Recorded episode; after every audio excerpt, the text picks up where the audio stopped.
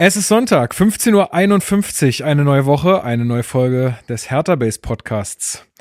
Ja, Satz mit X, war nix in Köpenick. Ja, müssen wir drüber reden und äh, wir machen uns mal Gedanken, wie man jetzt mit dieser Situation am besten umgehen kann. Viel Spaß dabei. Hallo Hertha-Fans, das ist der Hertha Base Podcast mit Lukas Kloss und Marc Schwitzky.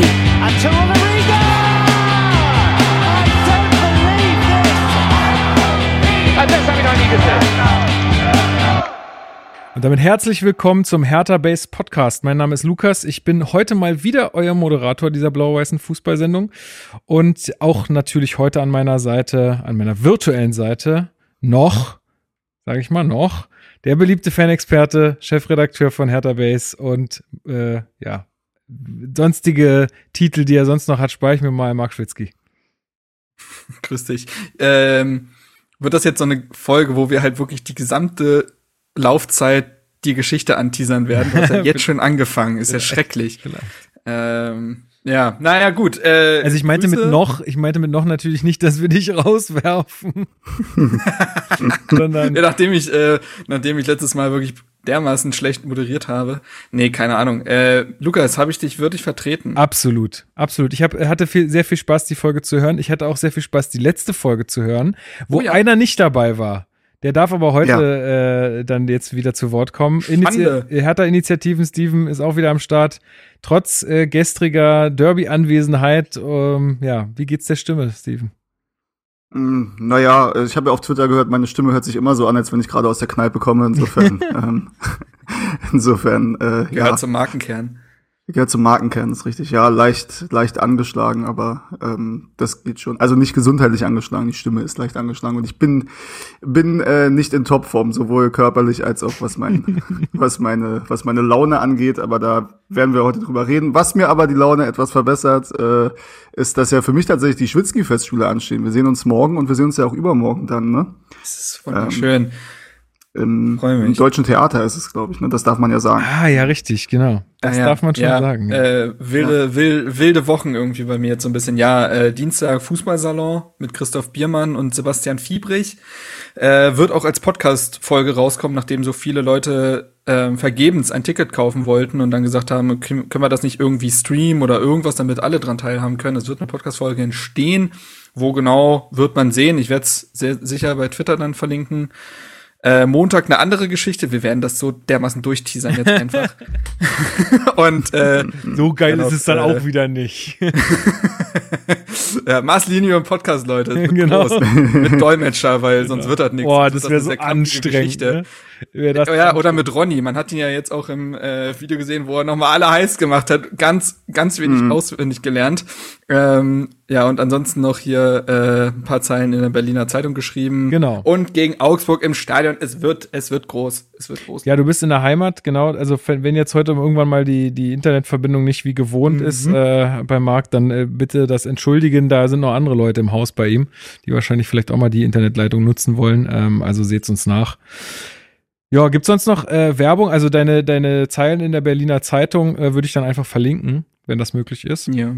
Also nur für die Leute ist äh, gedruckt erschienen und halt auch online, aber online hinter einer Paywall. Ihr könnt aber bei der Berliner Zeitung ein kostenloses Probe, äh, einen kostenlosen Probemonat äh, ja, abschließen, mal. wenn es euch denn das wert sein sollte. Genau. Wenn nicht, wird bestimmt irgendwann auch hinter diesem Artikel die Paywall so ein bisschen verschwinden. Das ist doch und auch nach einer gewissen Zeit so. Mal schauen. Genau, mal ich, ich verlinke euch das auf jeden Fall und dann könnt ihr ja mal gucken, wie ihr Bock habt. Ähm, Genau, so, sonst gibt's glaube ich nichts weiter. Ich äh, habe jetzt keine Ausmitteilung. Ich konnte leider aufgrund äh, zeitlicher äh, Dinge auch jetzt äh, wenig Feedback rausarbeiten. Ich sehe, ich war auch jetzt letztens mal wieder im Discord unterwegs, sehe, dass das auch echt weiterhin super abgeht. Äh, mittlerweile auch über 400 Menschen da, richtig cool. Äh, da wird auch viel geschrieben und diskutiert und ähm, so weiter. Richtig, richtig schön. Ähm, ja, aber ansonsten hatte ich heute nicht so die Tagesform einfach auch für äh, für die äh, für, für, so ein, für so eine Feedbackrunde und dann kann man einfach auch nichts machen. Weißt du? Das ist dann einfach so Tagesform. So, ähm, dann machen wir mal die Hertha News, würde ich sagen.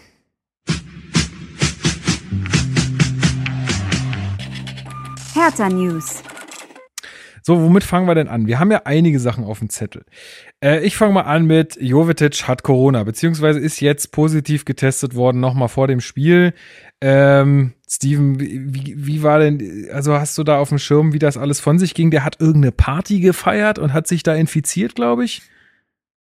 Ähm, hab, hab ich tatsächlich nicht mitbekommen, beziehungsweise nur am Rande mitbekommen, wie das jetzt genau passiert ist. Ähm, ich habe auch gestern erst im Stadion dann erfahren, als Piontek in der Aufstellung war, dass offensichtlich Jovetic nicht ähm, äh, doch nicht dabei ist, beziehungsweise wurde er jetzt äh, in Berlin nochmal getestet und der Test war wohl positiv, so wie ich das mitbekommen habe. Ähm, wie er sich infiziert hat und ob das irgendwie unter Umständen sind, die man als Profifußballer aktuell nicht machen sollte, weiß ich ehrlich gesagt nicht. Kann ich ich habe nur sowas sagen. irgendwo in einem anderen Podcast oder irgendwo gehört, dass er irgendwie in der Heimat da ähm, wohl großes Fest gefeiert hat. Höre ich zum ersten Mal. Echt, ja? Okay, nee, also vielleicht ist es auch falsch. Vielleicht baue ich mir das auch wieder mit Fake Hören gerade zusammen. Hertha ja, Fake News, ja. Kann, kann sein, kann sein. Ähm, aber ist ja du auch wurscht. andere Podcasts, andere Hertha-Podcasts. Da fängt halt der Fehler schon an. So. Ja. ähm, nee, aber ist natürlich ärgerlich, ne? Vor allen Dingen, ähm, ja, weil, weil man ja so ein bisschen auf ihn setzen wollte, jetzt auch in den, in den Wochen. Äh, Marc, äh, was meinst du, wann er wieder einsatzfähig sein wird für Hertha? Es tut mir leid, hier ist gerade einfach der Drucker losgegangen. Ich bin im Büro meines Vaters. Wir müssen mit den Umständen leben, die wir dieses Mal haben. Leute, es ist Tagesform. Podcast ist ja, Tagesform. Ist, man, Leute, wir haben Tagesform vielleicht auch Tagesform, so wie wir sonst haben. Meine Fresse. Mein Vater denkt sich auch gerade denn den Podcast auf. Ich sollte jetzt was über äh, WLAN drucken. Ich, ich, ich krieg zu viel, ey. Man hört es Das lassen wir jetzt drin. Man hört es gar nicht. Ähm, sag noch mal an, ich höre es laut. Äh, so. Also dementsprechend sag noch, stell noch mal die Frage. ich habe dich gefragt, wann du glaubst, wann Jovetic wieder am Start ist. Also hoffentlich ja, hat er, also er hat ja nur einen milden Verlauf wohl, ne? Ja, also ich kann es dir schlichtweg nicht sagen. Also man will ihn ja dann frühestens äh, Anfang kommender Woche muss man dann ja noch mal äh, sollte ein negativer Test erfolgen, muss man ihn ja noch kardiologisch untersuchen. Mhm. Und ja, also ich könnte mir vorstellen, dass es was für Augsburg wird. Ich weiß es aber auch schlichtweg nicht. Also. Okay, na müssen wir abwarten. Dann gab es einen Tag mit Boateng. Das ist ja ein Format, äh, was auf Hertha TV läuft, ist aber, glaube ich, auch auf YouTube äh, ja. äh, verfügbar. Äh, habt ihr das beide gesehen? Ich habe es mir bisher nicht angucken yes. können. Und ja. was gab es denn für interessante Geschichten, die da so erzählt werden? Oh, viel. Ja, viel? Was war denn die interessanteste ja, also für dich?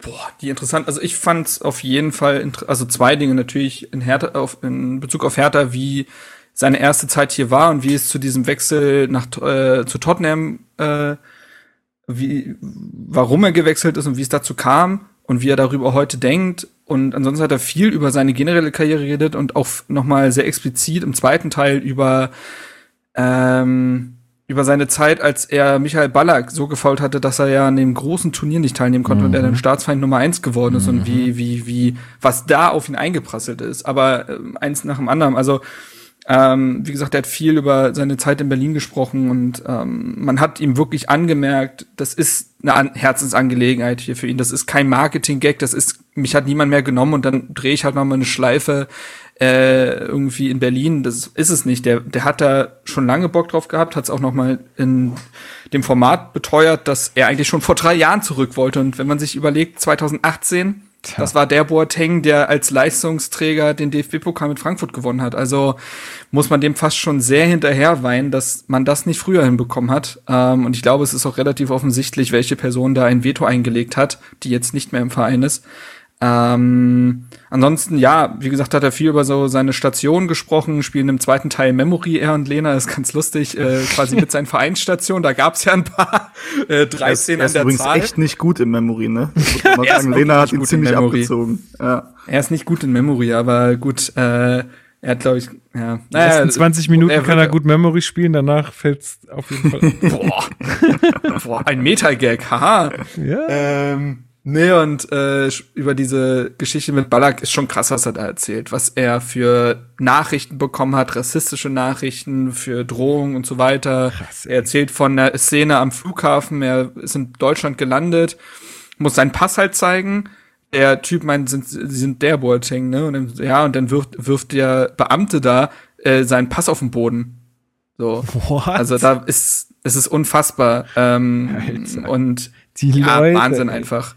Es ist einfach Wahnsinn. Und äh, generell gab es ja diese Zeit, wo er ein sehr schlechtes Image hatte, auch als er auf Schalke gespielt hat und so. Und äh, ja, sehr interessant, sehr ehrlich, sehr charismatisch, wie er ist, ne? Ähm, und das ähm, sagt auch, dass eine, er bereut so zwei Dinge in seiner Karriere. Das eine ist der Wechsel zu Schalke. Das andere ist, äh, weil er tatsächlich, er ist ja von Mailand nach Schalke äh, zu Schalke gewechselt und hätte äh, weil er zurück nach Deutschland wollte. Er hatte wohl aber wirklich ein sehr konkretes Angebot von Manchester United vorliegen. Und hat sich dann für Schalke entschieden, weil er zurück nach Deutschland wollte. Das ist ja alles dann so ein bisschen hm, geendet. Und die zweite Sache ist, dass er halt viel zu früh aus Berlin abgehauen ist. Mhm. Ähm, und er sagt aber auch da, dass die Ablösesumme so verlockend für Hertha war, dass er dann auch ein bisschen rausgedrängt wurde. Und er hat sich auch schon sehr früh festgelegt und wollte dann auch nicht mehr zurückrudern, war er zu stolz und er hätte ein paar Jahre noch bleiben sollen. Mhm hinterher ist man immer klüger. Steven, gab es doch irgendwas, was dir irgendwie im Kopf hm. geblieben ist? Nee, Marc hat es jetzt tatsächlich ähm, schon relativ ausführlich zusammengefasst. Nö, ja, ansonsten kann man sich das Ganze ja auch noch angucken. Ne? Also Lohnt sich auf jeden Weil, Fall. Ich will dir heute also jede Luft sparen. ja. Wir haben dich eingeladen, um nicht zu reden, Steve. Sehr gut. Ja, ja. Finde ich. Eine Aura. Äh, Finde ich sehr angenehm.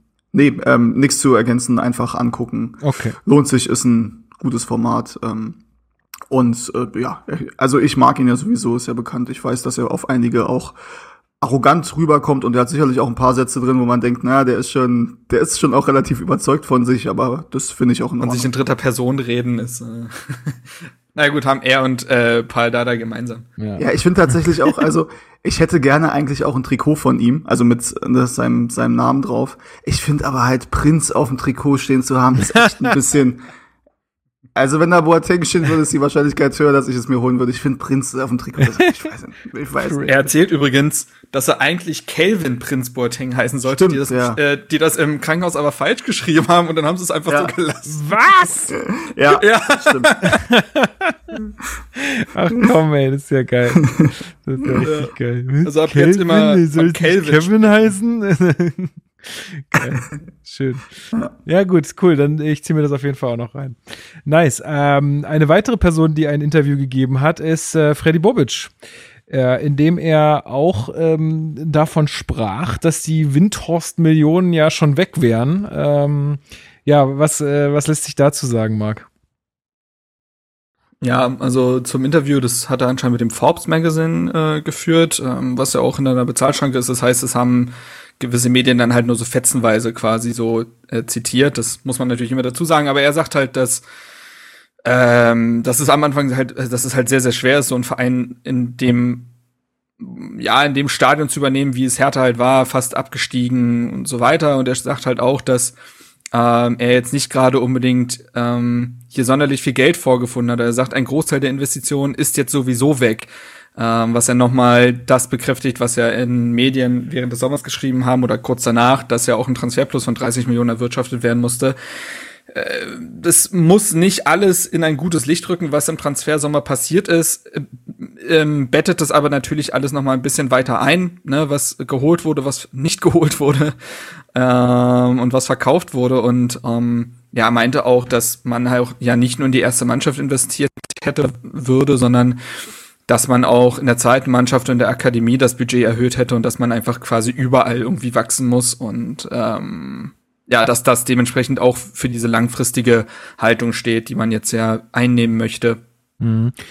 Ich glaube, wir kommen dazu ja auch dann, wenn wir über das Spiel nochmal sprechen, auch nochmal genauer, aber ich kann mir das schon gut vorstellen, dass das Geld mittlerweile, also diese, zumindest dieses Geld, was man von Tenor bekommen hat, mittlerweile auch irgendwo weg ist, weil, ähm, also ich bin immer noch der festen Überzeugung, dass diese Corona-Geschichte Hertha nicht überlebt hätte ohne dieses Geld.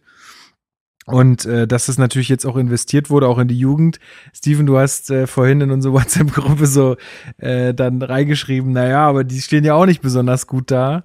Ähm, aber ist das nicht auch eine Investition, sagen wir mal, in die Zukunft, also dass sich sowas nicht direkt auszahlt, sondern vielleicht auch eher erst langfristig? Ähm, ja, äh, ist wahrscheinlich schon so. ähm, äh, und das ist ja auch ein bisschen von außen schwierig zu beurteilen, wie viel wie viel Mittel und wie viel Geld da jetzt reingeflossen sind und ähm, was da im Endeffekt langfristig raus wird. Also wir wissen ja, dass Freddy Bobic ähm, relativ viele Mitarbeiter mitgebracht hat und ich glaube zehn Leute waren es insgesamt oder so, die er, ja, die er sogar fast über zehn würde ich sagen. Ja, ähm, da muss man natürlich gucken. Also grundsätzlich ist es richtig, dass ähm, oder finde ich es richtig, ähm, dass da investiert wird und dass da versucht wird, den Verein professioneller und breiter aufzustellen. Ähm, er hat ja auch relativ deutlich gesagt, dass es da Nachholbedarf gibt und dass Hertha da zurückhängt, ja, also wie man sich da in den letzten Jahren ähm, vor seiner Amtszeit aufgestellt hat. Ähm, das finde ich schon richtig so, wie, wie und ob sich das auszahlt, langfristig muss man sehen.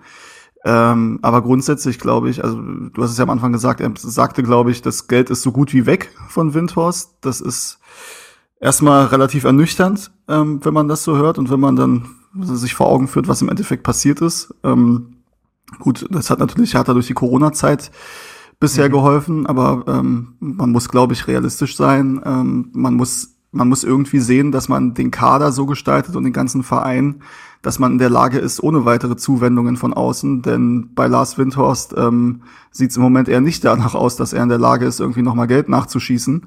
Ähm, der muss, glaube ich, ähm, der hat im Moment größere Probleme tatsächlich als Hertha BSC. Ähm, was seine finanziellen, was seine finanzielle Situation angeht. Insofern und das mag schon was Verein, heißen.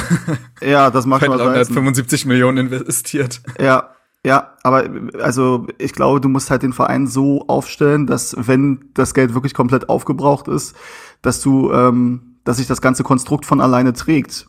Ähm, weil mit weiteren Zuwendungen kannst du nicht planen und nicht rechnen. Äh, und mit Champions League Millionen kannst du auch nicht planen. Äh? Also du musst ähm, nee ja, musst halt sehen, dass du auch bei Platz 12 ähm, dann nicht in Gefahr gerät oder nicht in der Situation bist, dass du jedes Jahr irgendwie 50, 60 Millionen Minus machst, weil das das wird nicht lange gut gehen, egal ob da mal 374 Millionen in den Verein reingebuttert wurden oder nicht. Ja, und man, also aus Hertha-Kreisen selbst wird ja auch, sagen wir mal, von diesen, was, was dann halt auch viele Medien irgendwie mal schreiben, wie so, ja, die wollen ja irgendwie zu, in die Champions League und so, äh, oder dann auch ein Windhorst immer wieder irgendwie fallen lässt in irgendwelchen Kontexten. Ähm, das kommt ja vom Verein selbst eigentlich gar nicht, oder nicht, auch nicht mehr, äh, längst nicht mehr. Ja. Äh, ja. Also ich bin da auch komplett Realist mittlerweile und sage, ey, dieses Geld hat uns, glaube ich, geholfen. Da ist sehr viel verbrannt worden, gar keine Frage. Und auch wahrscheinlich sehr, sehr viel fehlinvestiert worden. Aber es hat uns auf jeden Fall durch diese Krisenzeit erstmal geholfen. Und jetzt muss man halt einfach schauen, dass man diese Ambitionen nicht komplett, äh, also bei den Ambitionen nicht komplett durchdreht und äh, erstmal zum Beispiel sowas schafft, äh, muss man einfach ja auch sagen, wie Union Berlin, dass man erstmal in ruhige Fahrwasser kommt. Wenn man sich mal diese letzten Jahre bei uns ansieht, das ist ja Chaos pur. Ja, also wie soll da überhaupt irgendwas entstehen? Ähm, deswegen. Also wie schnell soll es dann gehen? Ich glaube, da werden wir Eben, in dieser Folge ne? sehr oft drauf eingehen, ja. dass das, das ist ein richtiges Scheißgefühl, weil es nicht ganz zu greifen ist. Und zäh ist, aber das, was jetzt gerade der Verein durchmacht, ist ein Prozess. Das ist immer so ein doofes Wort, weil das auch schon so eine FDPisierung irgendwie erfahren hat und immer so ein bisschen, ja, dahingeschwätzt klingt, aber am Ende des Tages ist es das. Und du kannst das, was in den letzten zwei Jahren, wenn nicht mehr, äh, passiert ist, das kannst du nicht in einem Transfersommer bereinigen oder korrigieren. Das nee, geht gar genau. nicht. Und das wird dauern und das wird eben jetzt noch mal länger dauern, weil du gar nicht irgendwie das Geld hast. Auf der anderen Seite kann man es ja auch positiv drehen und sagen, dass, also es war vielleicht keine Aufschubshilfe, was Windhorst jetzt investiert hat, sondern es hat den Verein auf Null gehalten. Aber in, durch so eine Krise zu gehen und dann auf Null zu sein, kann ja langfristig auch total wichtig sein, dass man finanziell gesund ist, während alle anderen ihre Schulden noch abstottern müssen. Ja, genau. Das kann ja dementsprechend, aber dafür muss man jetzt halt richtig arbeiten. Und äh, ja. das ist ein langer Weg. Ja, aber da darf man halt auch nicht anf also was ich glaube ich, also was ich jetzt auch aus meinem Umfeld und so immer wieder höre, auch von den Leuten, die jetzt noch nicht so wahnsinnig viel mit Hertha zu tun haben, aber dann höre ich immer, ja, die sind ja, die sind ja immer noch so schlecht äh, wie, wie vor Windhorst. So, und dann sage ich immer, naja, aber guck dir mal an, was seit Windhorst passiert ist. Da wurde richtig scheiße gearbeitet. Und jetzt, wo sich was ändern soll und wo neue Leute da sind, geht halt auch nicht alles in einem, innerhalb von einem halben Jahr und dann auf einmal ist alles anders. Das wird jetzt einfach realistischerweise gesehen mal zwei Jahre brauchen. Also die Bemessungsgrundlage muss einfach eine andere sein und es können auch nicht mehr diese Champions League Big City Club Narrative mehr an irgendwie. Naja, das würde ich mir nicht werden lassen. Ne? Also ich würde jetzt schon gerne mal wieder nach Europa. auch mal, auch mal große Fresse haben. Nee, aber das ist ja, ist ja einfach so. Ne, dass irgendwie habe ich das Gefühl, dass ganz viele auch Medien und so so in dieser Goldgräberstimmung unter Klinsmann immer noch da irgendwie so äh, festhängen. Ja. So. Und das ist es einfach nicht mehr. Es wird so einen Rekordwinter nicht mehr geben und dementsprechend, und das ist aber auch überhaupt nicht mehr die Erwartungshaltung, jetzt in einem halben Jahr Champions League Fußball zu spielen. Deswegen nervt mich das immer so, wenn dann irgendwie vor einem Hertha-Spiel gibt's dann ne, diese 10-Minuten-Videos, wo sie mit Verantwortlichen sprechen und so, und dann in so einem Video irgendwie erzählt wird, dass man ja den eigenen Erwartungen äh, in Bezug auf Europa und so weiter so hinterhängen würde. Und ich denke, seit, es ist nicht mehr 2019. Ja. So ist es. Übrigens in dem Zusammenhang vielleicht die, die, die Ambition oder die, die Situation bei Hertha hat äh, Stefan Ursfeld in einem NTV-Artikel diese Woche ähm, sehr, sehr gut zusammengefasst, finde ich. Also sowohl inhaltlich als auch vom, vom Stil her einfach ein überragender Artikel. Ich habe Stefan Ursfeld, ich habe den Text gelesen und wusste nicht, ob ich Stefan Ursfeld jetzt lieben oder hassen soll, weil auf der einen Seite liebe ich ihn, weil er das einfach wirklich wahnsinnig gut auf den Punkt gebracht hat. Auf der anderen Seite kam wenige Tage später mein Text raus, der ja auch so ein bisschen in die Seele des Vereins gucken sollte. Und ich so dachte, ja scheiße, der kann da niemals rankommen, weil der einfach ja, wahnsinnig gut ist. Ja, aber, aber du hast ja noch ja auch, Zeit. Ja. Irgendwann überholst du ihn. Ich wollte noch eine Sache übrigens äh, inhaltlich ergänzen. Es ist ja so, und auch Freddy Bobic hat ja diesen Vergleich schon gebracht, ja, dass man sich angucken muss, wo ist jetzt der HSV, wo ist Werder Bremen, ja, dass das ein Weg ist, der ähm, auch härter blühen würde, wenn man ja, so weitermachen würde, wie man es in den letzten zwei Jahren gemacht hat. Ähm, und wo wir wahrscheinlich auch wären, ohne die 374 Millionen Euro. Ähm, wahrscheinlich sogar, wenn es gut gelaufen wäre. Mhm. Ähm, auf der anderen Seite muss man auch sagen, es gibt Vereine wie Köln, wie der SC Freiburg, ähm, die es ohne diese Zuwendungen ähm, bisher schaffen, da sehr, sehr gesund rauszugehen. aber die haben, aber die haben halt auch eine ganz andere Grundvoraussetzung gehabt. Bei, bei Freiburg wurde super lange, super gut gearbeitet. Da ist Ruhe, die haben einen Trainer, also Ruhe vor allen Dingen auch medial. Ne, da die Zeitungen schreiben nicht ständig, also wenn Freiburg, äh, ich glaube, stehen die immer noch auf dem Europa League Platz, keine Ahnung. Ähm, oder Champions League, weiß ich nicht. Aber weißt du, da rasten auch nicht alle direkt aus, sondern da ist ganz klar, Leute, das ist hier wieder eine Ausnahme. Wir sind mal wieder irgendwie, warum auch immer, besser als alle anderen, aber da fangen nicht die Leute komplett an zu träumen. So, und das ist hier natürlich anders. So, ja. äh, sind einfach, also da haben auch die Medien und auch wir Fans und alle auch irgendwie äh, auch eine gewisse Verantwortung äh, in der Hinsicht. Ja, Freiburg liegt übrigens gerade zu Hause 0 zu 1 gegen Frankfurt zurück. Also da läuft auch gar nichts mehr in Freiburg. Oh. Also, Mann, Mann, Mann. Kann sich nicht mehr auf die Bayernjäger verlassen. Ich wusste, dass dieser ne? Christian Streich eine Eintagsfliege ist. Ja, ja. ja. ja. sind übrigens trotzdem in der Live-Tabelle auf Platz 3. Wird sich auch nichts mehr ändern. Noch, noch. Das, die, der Fall wird tief sein. Gut, dann äh, wir werden, wir werden über unsere aktuelle Situation ja noch ein bisschen äh, reden. Machen wir mal weiter mit den News. Also, was haben wir noch zu vermelden? Ähm, Marvin Plattenhardt kann sich ein Karriereende bei Hertha vorstellen, Marc. Möchtest du, dass er äh, bis zum Karriereende bei Hertha BSC bleibt? Noch schon sehr Hä? Erstmal völlig wertfrei. Du kannst auch Ja sagen. Die Frage! Du kannst auch Ja sagen. Wie hat Fred, pass auf, ich halte es, ich halte es mit Freddy Bobic. Ich halte es mit Freddy Bobic. Wer sehr gute Arbeit leistet, kann auch jahrelang bei Hertha BSC arbeiten. Ja, ja, ja. Das äh, so, dabei, so, und damit belasse ich es quasi. Nein, also er hat ja irgendwie von der DPA wurde er, glaube ich, oder nee, der Sportbild wurde er zitiert, dass er voll motiviert sei und weiter an sich arbeitet und es gäbe jetzt noch keine Vertragsgespräche, aber er könne sich sehr gut vorstellen, für immer bei Hertha BSC zu bleiben. Sein Vertrag aktuell läuft noch bis 23, dann wäre er 31 Jahre alt, wenn ich jetzt richtig rechnen kann. Ähm, da müsste man sich schon entscheiden, ob man noch weiterhin miteinander in die Zukunft gehen möchte. Ich bin ja oft als Marvin Plattenhardt Hater irgendwie verschrien.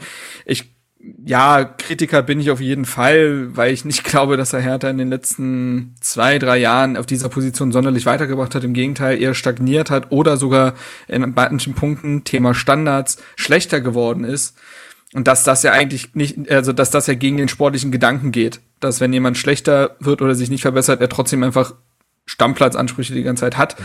Das funktioniert in meinen Augen nicht. Ähm, ich, ich persönlich hätte jetzt zum Beispiel lieber einen Luca Netz gesehen. Oder äh, den, über den wir gleich sprechen werden. Wer weiß, ob der es nicht sein könnte. Ja, Aber ich glaube, ja dass die Zukunft nicht in Marvin Plattenhardt liegt. Genau, muss man halt ja auch sagen. Ne? Das ist ja auch immer abgegrenzt von der Person an sich. Das, äh, also, weil ich glaube, als Typ ist es auch ein, ein guter, ein guter so. Ja, ähm, also ich hab den eigentlich gerne so äh, insgesamt.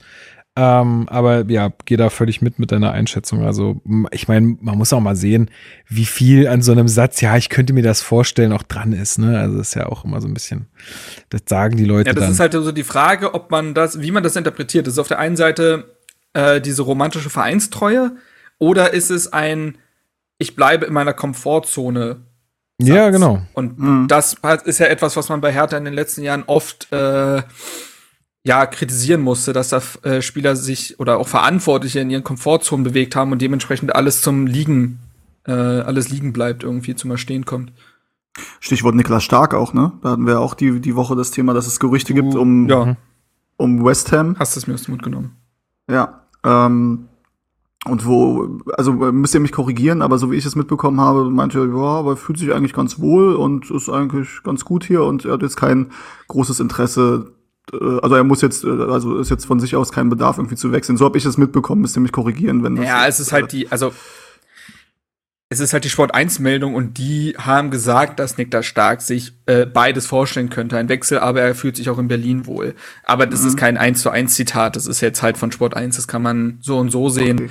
Ähm, ich wollte jetzt schon sagen, fast Fakt ist, aber das stimmt nicht. Gerücht ist, dass ähm, Niklas Stark wohl das Interesse von West Ham äh, geweckt haben soll. Die, da ist ein Innenverteidiger mit Kreuzbandriss ausgefallen. Die würden gerne im Winter dementsprechend nachlegen. Niklas Starks Vertrag läuft im kommenden Sommer aus. Ähm, er ist äh, jemand, der, denke ich mal, auch im Ausland vielleicht ein bisschen Ansehen hat, weil er einfach unglaublich viele Bundesligaspiele hat, weil er ein, zwei Mal bei der Nationalmannschaft dabei war. Das klingt, glaube ich, erstmal gut für so einen äh, englischen Verein.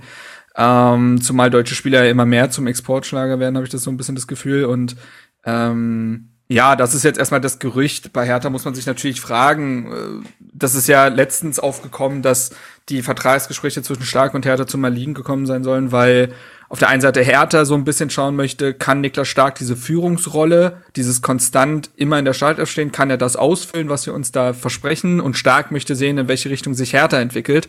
Deswegen hat man es jetzt erstmal zur Seite gelegt. Sollte West Ham im Winter kommen und sagen, ey, wir legen euch für einen Spieler, dessen Vertrag ausläuft, 10 Millionen hin, da muss man wahrscheinlich, wir haben gerade über Herthas finanzielle Lage geredet, wirtschaftlich denken. Und man muss natürlich schauen, Niklas Stark ist jetzt 26, der wird 27, das wird ein großer Vertrag. Ne, das ist dieses, dieser Vertrag, der in die 30er reingeht, ist bei Spielern meistens der wichtigste, weil die sind dann auf ihrem Peak und da wird der größte Vertrag abgeschlossen.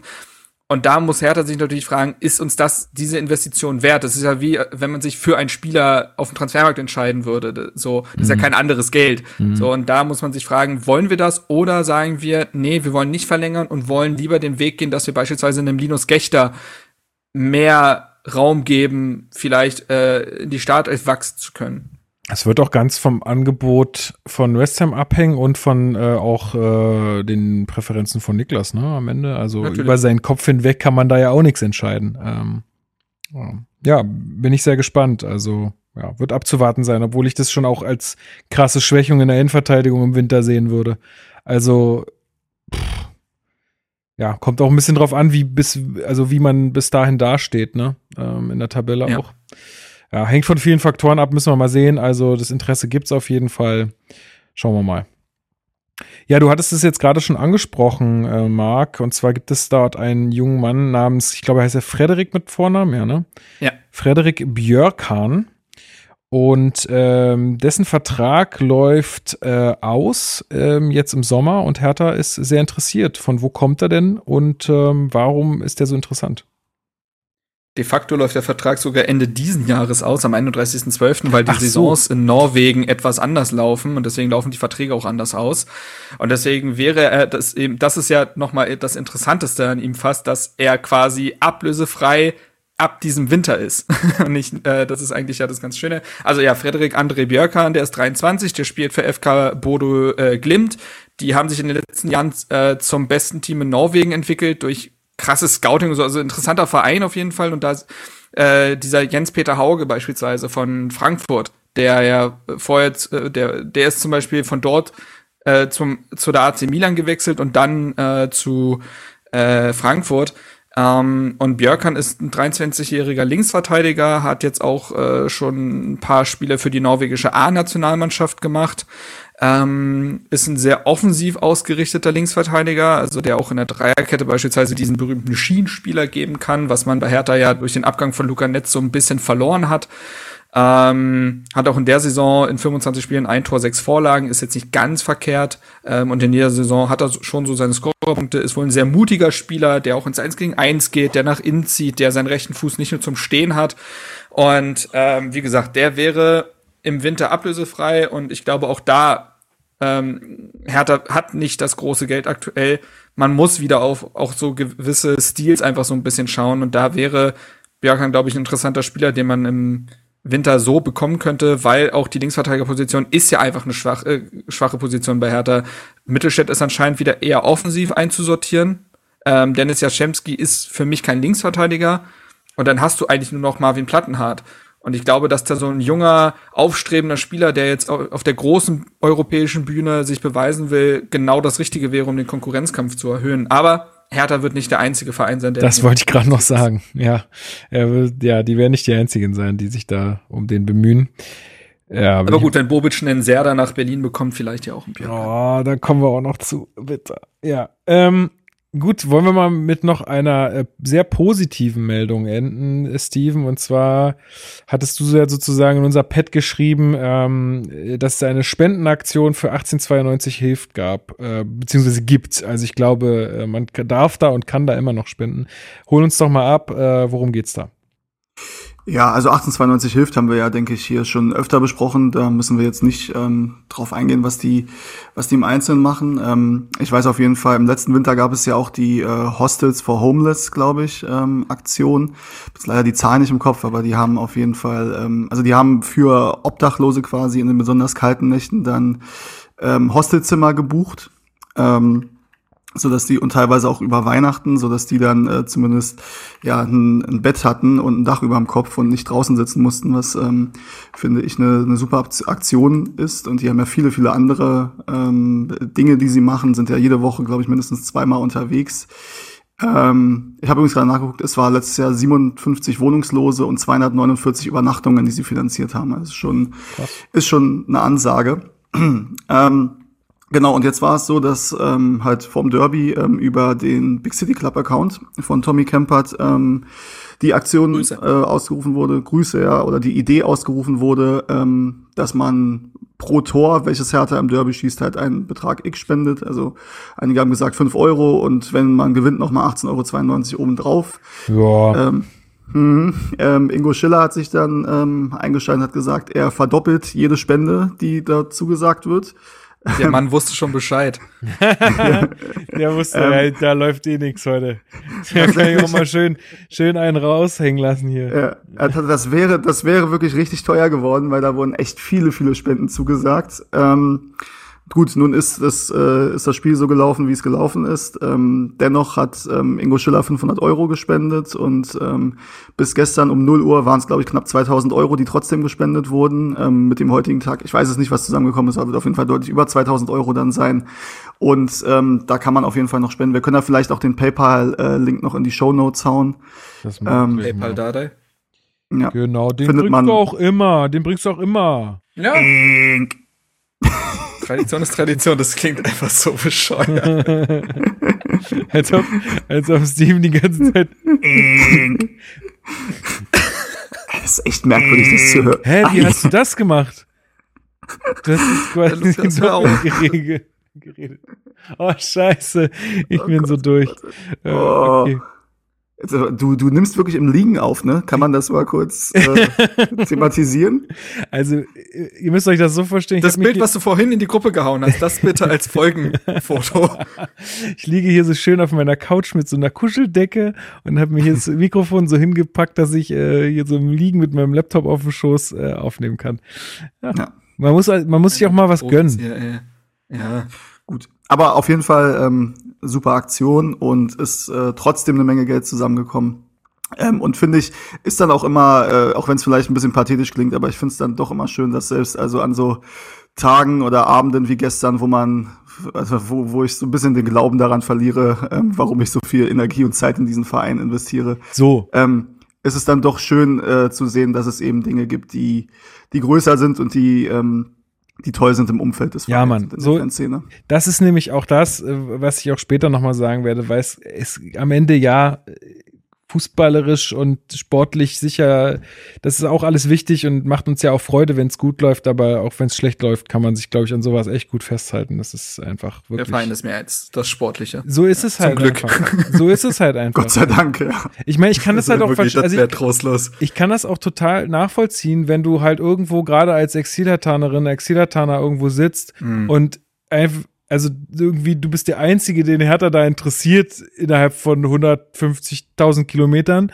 und ähm, dann guckst du die Spiele an und das ist einfach nur langweilig und ätzend und äh, so richtig Austausch hast du nicht. Du hörst vielleicht diesen Podcast hier noch, das war's dann. Also es haben uns ja auch viele schon geschrieben. Ne? Für mich Ja. ist das halt anders irgendwie. Ich habe also super coole Leute über Hertha kennengelernt. Ich weiß, was es alles für coole Initiativen gibt und so. Und das, äh, das, ja, das tröstet mich auch so ein bisschen darüber hinweg, wenn es halt dann mal richtig kacke läuft. Ne? Und deswegen kommt alle in unseren Discord-Server. Da könnt ihr euch auch verabreden. Da haben sich auch schon Leute gefunden, die gar nicht wussten, Ist dass sie wirklich in der so. Nähe wohnen. Äh, ja, und äh, gucken jetzt vielleicht zusammen Hertha. Ich find's total nice. Also macht das äh, unbedingt. Übrigens äh, dazu passend kurze Anekdote von gestern ähm, und da können wir auch dann vielleicht die Brücke schlagen zum Spiel. Ähm, ich war ja gestern vor dem Spiel mit äh, Alex und und Lukas auch ähm, unter anderem äh, unterwegs in Charlottenburg und die kommen ja ähm, er also er, er ärgert sich ja darüber, aber ich bin der Meinung, er kommt aus Köpenick, auch wenn er was anderes erzählt, Alex. Ähm, auf jeden Fall ähm, in einem ähm, wohnen die in einem Umfeld, wo ähm, sie eher in der Unterzahl sind als Blau-Weiße. Ähm, und gestern in Charlottenburg war es halt so, dass ähm, uns wirklich extrem viele Leute viel Erfolg gewünscht haben und meinten, es muss endlich klappen und so. Auch ähm, in der Kneipe zwei, zwei richtig süße Omis, die da ihr, ihr Bierchen getrunken haben, äh, Samstagmittag, mit einem kleinen Schnaps natürlich dazu. Und So, uns zugerufen haben und meinten, wenn das heute nicht klappt, dann können sie aber was erleben. ähm, und das ist für die halt, ich meine, das ist für die ein komplett neues Erlebnis, dass die Leute einen ansprechen positiv, wenn du mit Hertha-Klamotten irgendwie rumläufst. Ja. Ähm, und umso bitterer ist es halt, dass es, dass es wieder nicht funktioniert und da, ja, dass dieses Potenzial, was dann, was dann doch, äh, ja, in dem Verein und in, in der Stadt schlummert, dass Hertha halt leider nicht in der Lage ist, aktuell das abzurufen. Das ähm, macht betroffen.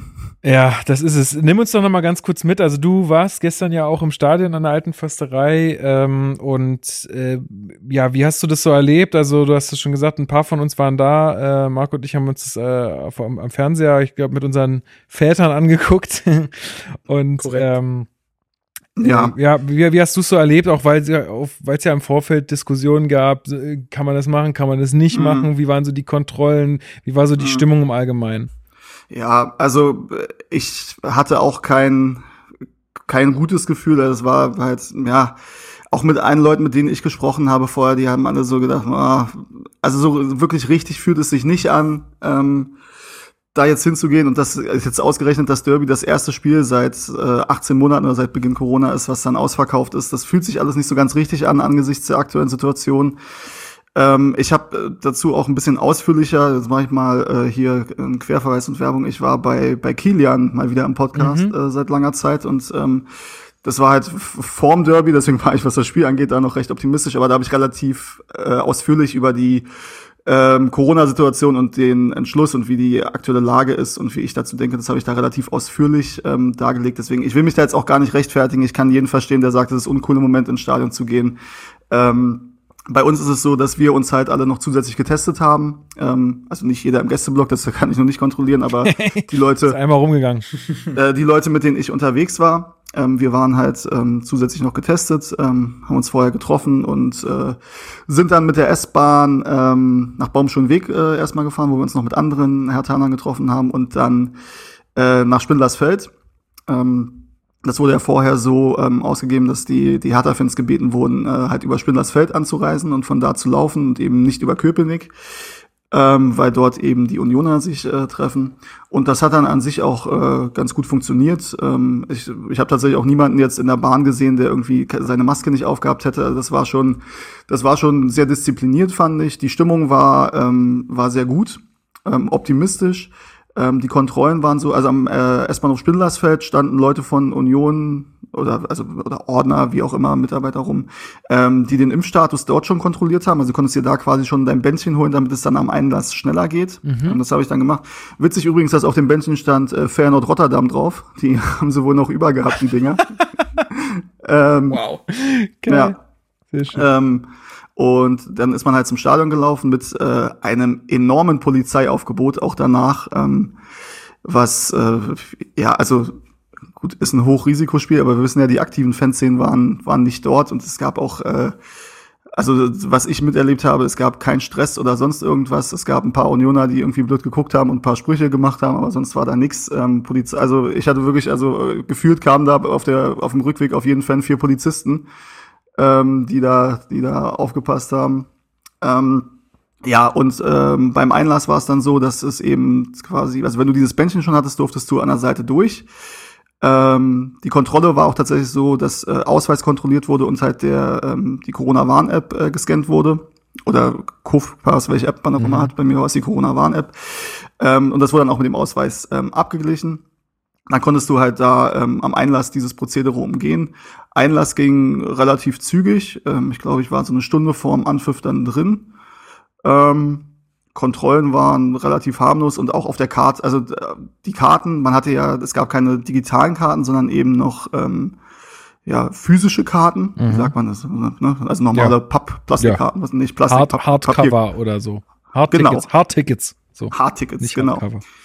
Ja, ähm, dort wurde mit einem Edding der Name draufgeschrieben. Ähm, also das war schon so, das hat Hertha halt gemacht. Die haben die Namen darauf geschrieben.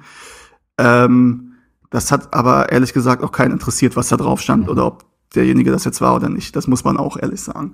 Ähm, Im Stadion war es dann so, ähm, dass ja, also es galt ja die Maskenpflicht ähm, auf den Wegen äh, im Stadion, also ne, wenn du irgendwie dir was zu essen oder zu trinken holst oder sonst irgendwas, dann musst du die Maske tragen. Am Platz selbst ähm, wurde empfohlen, die Maske zu tragen, aber es gab eben diese Pflicht nicht. Also ich habe Und da muss man kaum ehrlich sagen, gesehen äh, ich, da muss man halt ehrlich sein, 80, 90 Prozent haben am Platz die Maske nicht getragen. Also so ehrlich muss man sein.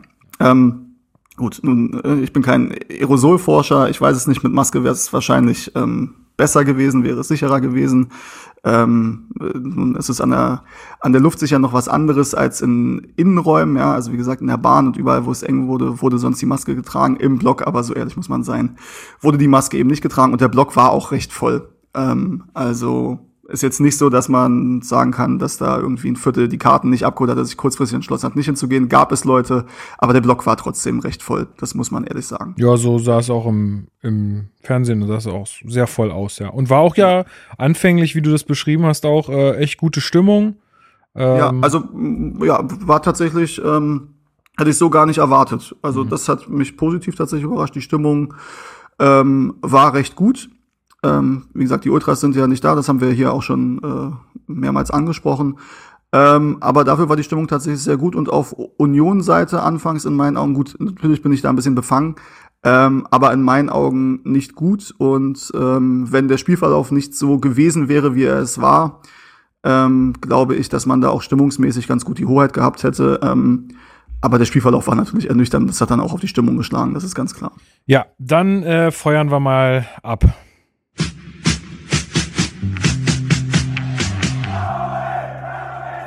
Spielanalyse. Herzlich willkommen zum zur Spielanalyse vom Spiel 1. FC Union Berlin gegen Hertha BSC in der alten Försterei. Ja, was äh, sagen wir zur Aufstellung, Marc? Äh, Darida nicht dabei, Jovetic nicht dabei. Äh, als ich die Aufstellung gesehen habe, dachte ich, ja, ja, kann man, kann man machen. Also ist irgendwie solide, habe ich keine Bauchschmerzen mit. Ähm, wie, wie hast du es gesehen? Also, äh, wir können es jetzt nochmal durchgehen, wenn die Leute es nicht wissen, aber am Ende Pekarik und Plattenhardt auf den Außenverteidigerpositionen, Stark und Dada in der Mitte, davor dann Toussaint und ähm, äh, äh, Und Askasiba. Askasiba, genau davor Serda, auf den Außen Richter und äh, Maxi und vorne dann äh, Piontek. Was war der Plan? Tja, was? ist eine gute Frage. nee, also es äh, gab ja so ein bisschen noch die Frage auf der einen Seite, wie ein Darida halt ersetzt wird, weil du mit Darida und Serda meistens ja auf so einer Doppelacht zuletzt gespielt hattest und dann musste man halt schauen, wie man es löst. Holt man beispielsweise einen Boateng mal in die Startelf im Derby, äh, hätte ich interessant gefunden. Wurde sich nicht dafür entschieden, sondern eben Doppelsechs aus Toussaint und Askasibar, was nun relativ deckungsgleiche Spielertypen sind und beides eher, ich sag mal, Typ Balleroberer als, Ballgestal äh, als Spielgestalter. Und ansonsten hattest du den, glaube ich, klaren Auftrag, über die Außen Knipser Piontek zu bedienen. Das war ja auch noch so ein bisschen die Frage, wer wird im Mittelsturm spielen, dadurch, dass Jovetic nicht kann. Mm, Piontek gerade als Knipser bezeichnet. Entschuldigung, Ja, ich bin was- ein bisschen was ist- zynisch, aber ich weiß, was du meinst. ist, ja, sein, das ist halt die Rollenbeschreibung. Strafraumstürmer. Das hat er null geklappt. Ähm, Ja. So, und dann ist halt die Frage, setzt du da Piontek, Belfodil oder Selke ein, alles verschiedene Spielerprofile irgendwie. Ich hätte eher mit Selke gerechnet, weil er diesem Derby-Charakter irgendwie entsprochen hätte. ich Ne? hätte es Dieses auch gern hitzige. gesehen. Ich hätte es auch gern gesehen. Ähm, man hat sich dann für Piontek entschieden, der mal auch ein, einst, man erinnere sich, äh, einen Doppelpack im Derby gemacht hatte. Ähm, und da war sicherlich die Idee, über die Außen dann ihn zu bedienen. Ähm, hat so semi geklappt. Ich greife mal vor. ähm, Jordan Torrenariga saß auf der Bank. Ey, das, äh, das nehme ich noch positiv mit. Er war ja lange raus, konnte jetzt wieder voll trainieren, kam jetzt nicht zum Einsatz, aber ich wollte zumindest erwähnt haben, dass der Mann zurück ist und der dann vielleicht für die nächsten Spiele eine Option wird, aber ansonsten äh, das erstmal, das erstmal zur Aufstellung. Ja, Dardai sagte auch wieder in der Pressekonferenz und ohne Spaß, wenn der das noch einmal sagt, dann raste ich aus. Tagesform, Tagesform, Schmagesform, Alter. Ich wirklich, es ist so nervig. ich, also wenn ich sowas sagen würde zu meinem Chef, wenn ich kommen würde und sagen würde, ah ja, entschuldigen Sie, dass das Meeting so schlecht lief, aber ey, meine Tagesform war heute einfach nicht wär gut. akut lustig. Ey, in sorry, jedem Meeting so müssen wir von der Tagesform abhängig machen, wie das Sale im Donner Genau, also wenn- am Donnerstag läuft. Genau, in so, in so Abstimmungsterminen dann so, Leute, macht euch keine Sorgen, ne? Am Ende entscheidet auch ein bisschen die Tagesform. So, ey, wirklich. Und da fängt's für mich schon an, wo es dann schwierig wird im Kopf.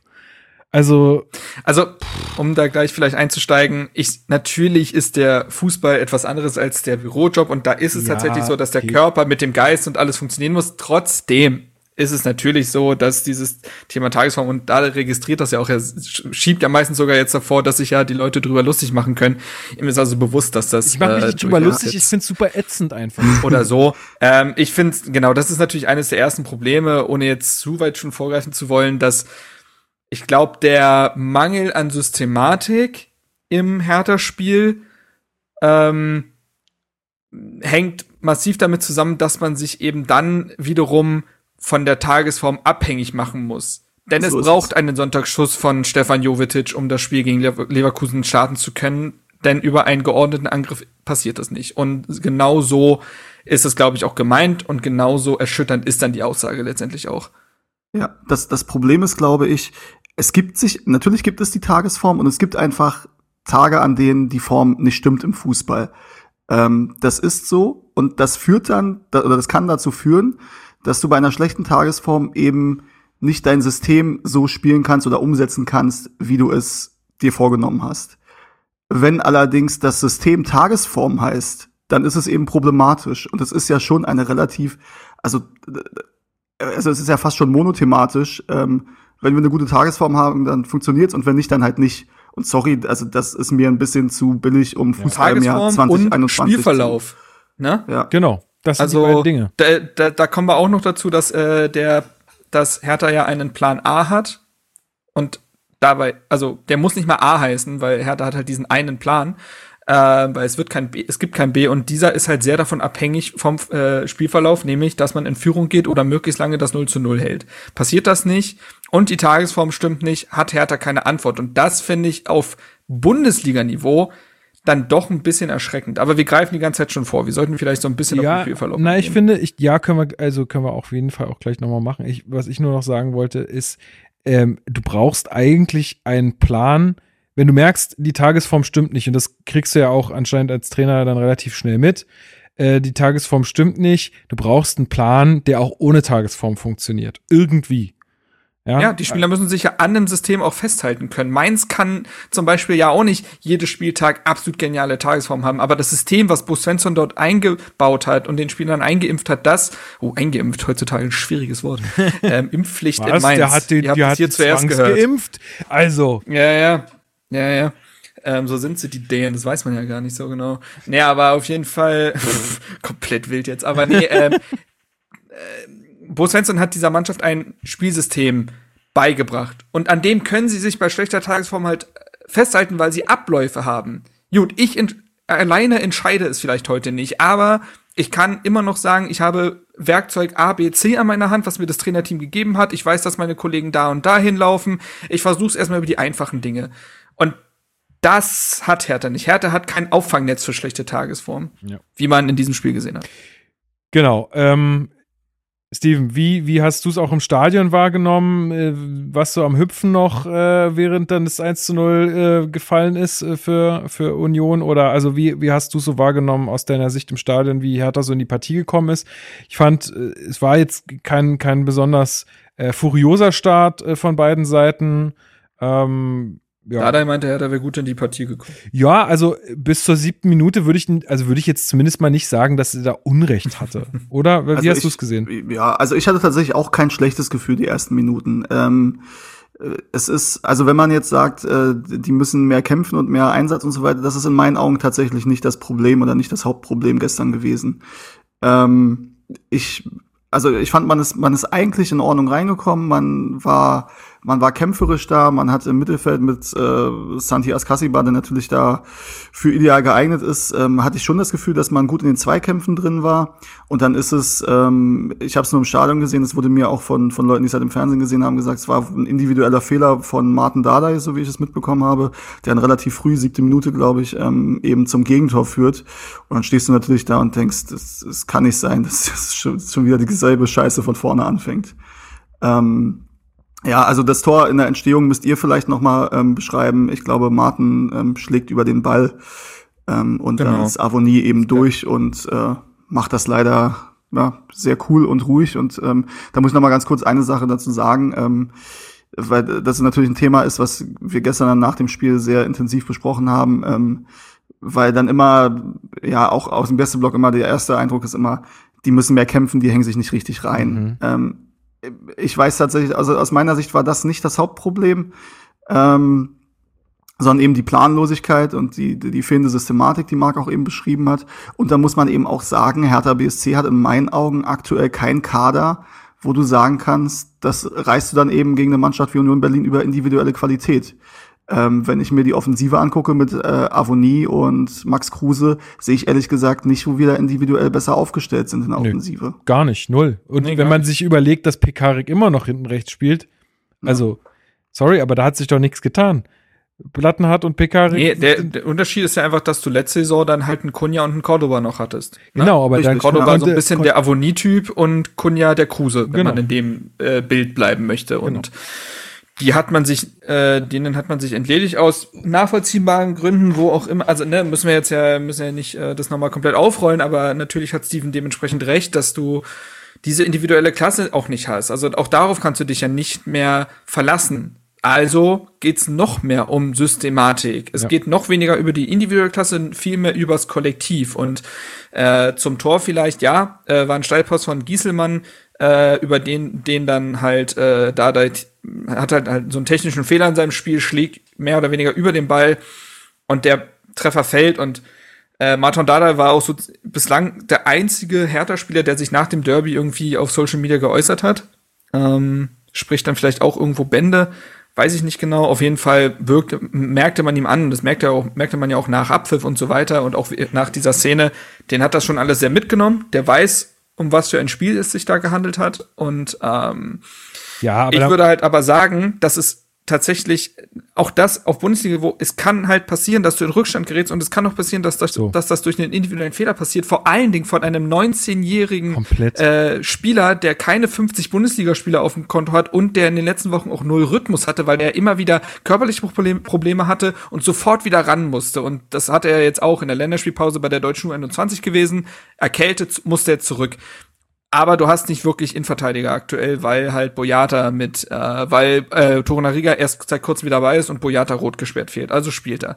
Aber er hat ja keinen Rhythmus, er hat kein Selbstverständnis in seinem Spiel. Und ähm, dass das dann passiert in der achten Minute, kann ja sein. Aber dass diese Mannschaft sich erstmal dann ewig schütteln muss und zweitens dann auch auf lange Strecke keine Antwort findet, das ist das, worüber man sprechen muss, nicht über diese Absolut. achte Minute. Absolut. Und Marton, wenn du zuhörst, ne, ey, alles gut, ohne Spaß. Ich finde, also das ist wirklich auch was, also ich habe ja mich dann auch noch lange nach dem Spiel irgendwie mit meinem Vater unterhalten. Das ist überhaupt kein Thema gewesen, weil das kann passieren. Du hast alles gesagt, jetzt äh, alle Faktoren. Äh, das kann absolut passieren. Eher ist die Frage, warum man es äh, nicht schafft, dann sowas auch nochmal zu drehen, ja. Und warum man erst, also danach passiert ja irgendwie lange nichts ähm, warum man der erste Torschuss in der 37. Minute von Peter Pekarik passiert. Das ist also, das kann mir doch keiner erklären, Steven. Ja. ähm, was äh, die, die Situation mit Pekarik angeht, muss ich ehrlich sagen, es war auf der anderen Seite. Insofern, ich war völlig überrascht, als die Mannschaft jubelt und äh, zum, zum Mittelpunkt geht. Also nicht nur ich, sondern sowas äh, im Gästeblock.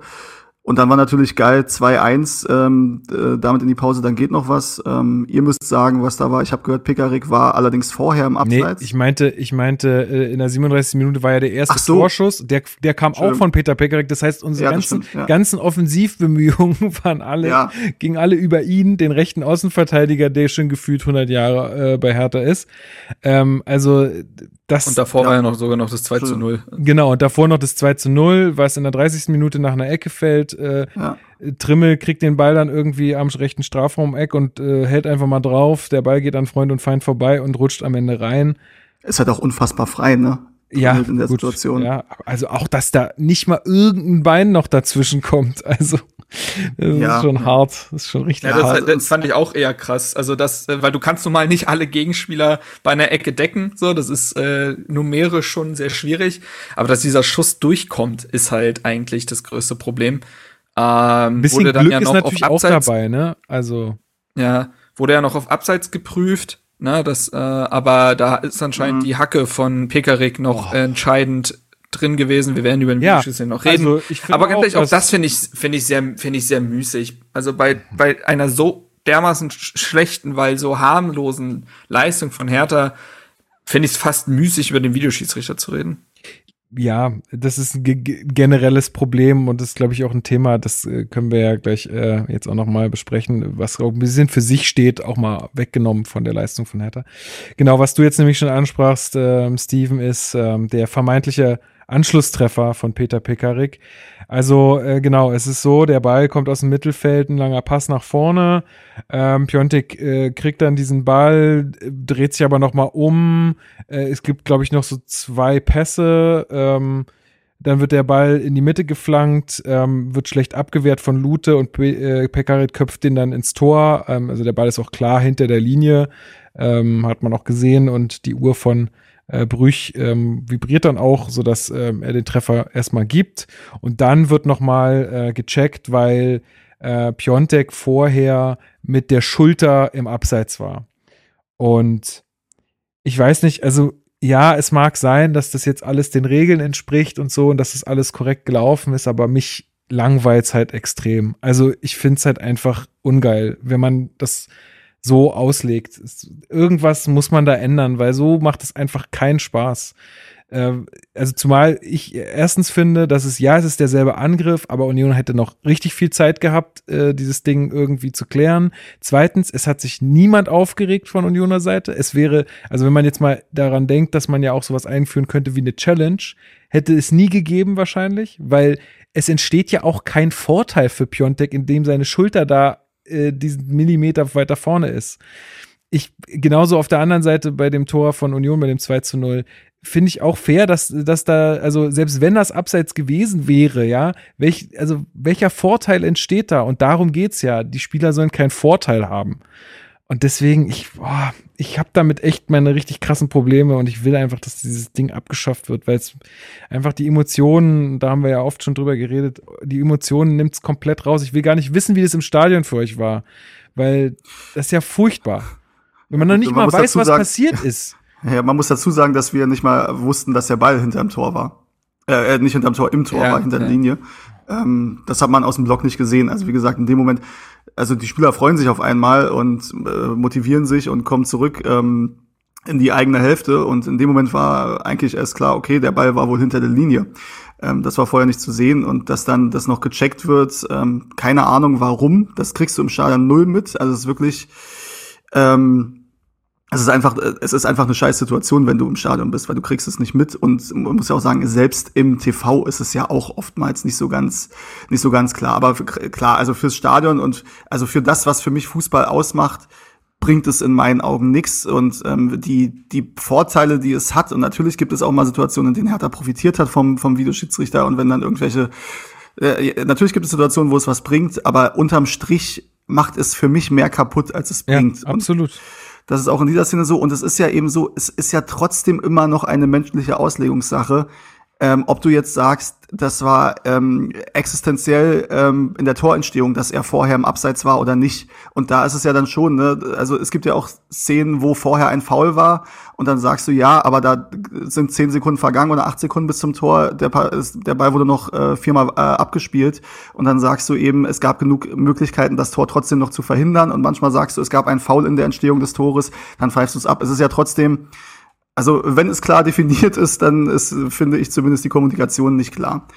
Ähm, ja, und also mich nervt es, aber ich habe es auch schon oft genug gesagt. Und ähm, was man aber auch sagen muss, das war jetzt nicht ursächlich dafür, dass Hertha BSC das Spiel gestern verloren hat. Nein, es ist nur einfach nochmal ganz generell gesagt. Dass, und das, ja. das geht mir nicht nur bei Hertha so und es geht mir auch so, also ich muss wirklich, also auch wenn es dann mal für uns äh, ist, dass uns der VAR dann in dem Fall hilft, aber dann muss ich manch, in manchen Situationen auch einfach lachen. Weil ich mir so denke, ja, ja komm, Alter, der, der Spieler, der steht irgendwie mit dem Rücken zum Tor, seine Hacke ist im Abseits. Also ich bitte dich, was soll das? Das ist doch Schwachsinn. Wir, wir sind doch nicht in der, weiß weiß ich nicht, wo wir legen irgendwo immer ständig irgendwelche Linien hin. Warum kann das nicht einfach irgendjemand entscheiden und manchmal geht's halt schief und manchmal halt nicht und irgendwo gleicht sich das immer am Ende aus. Ach, weiß ich ja. nicht, irgendwie macht es kaputt.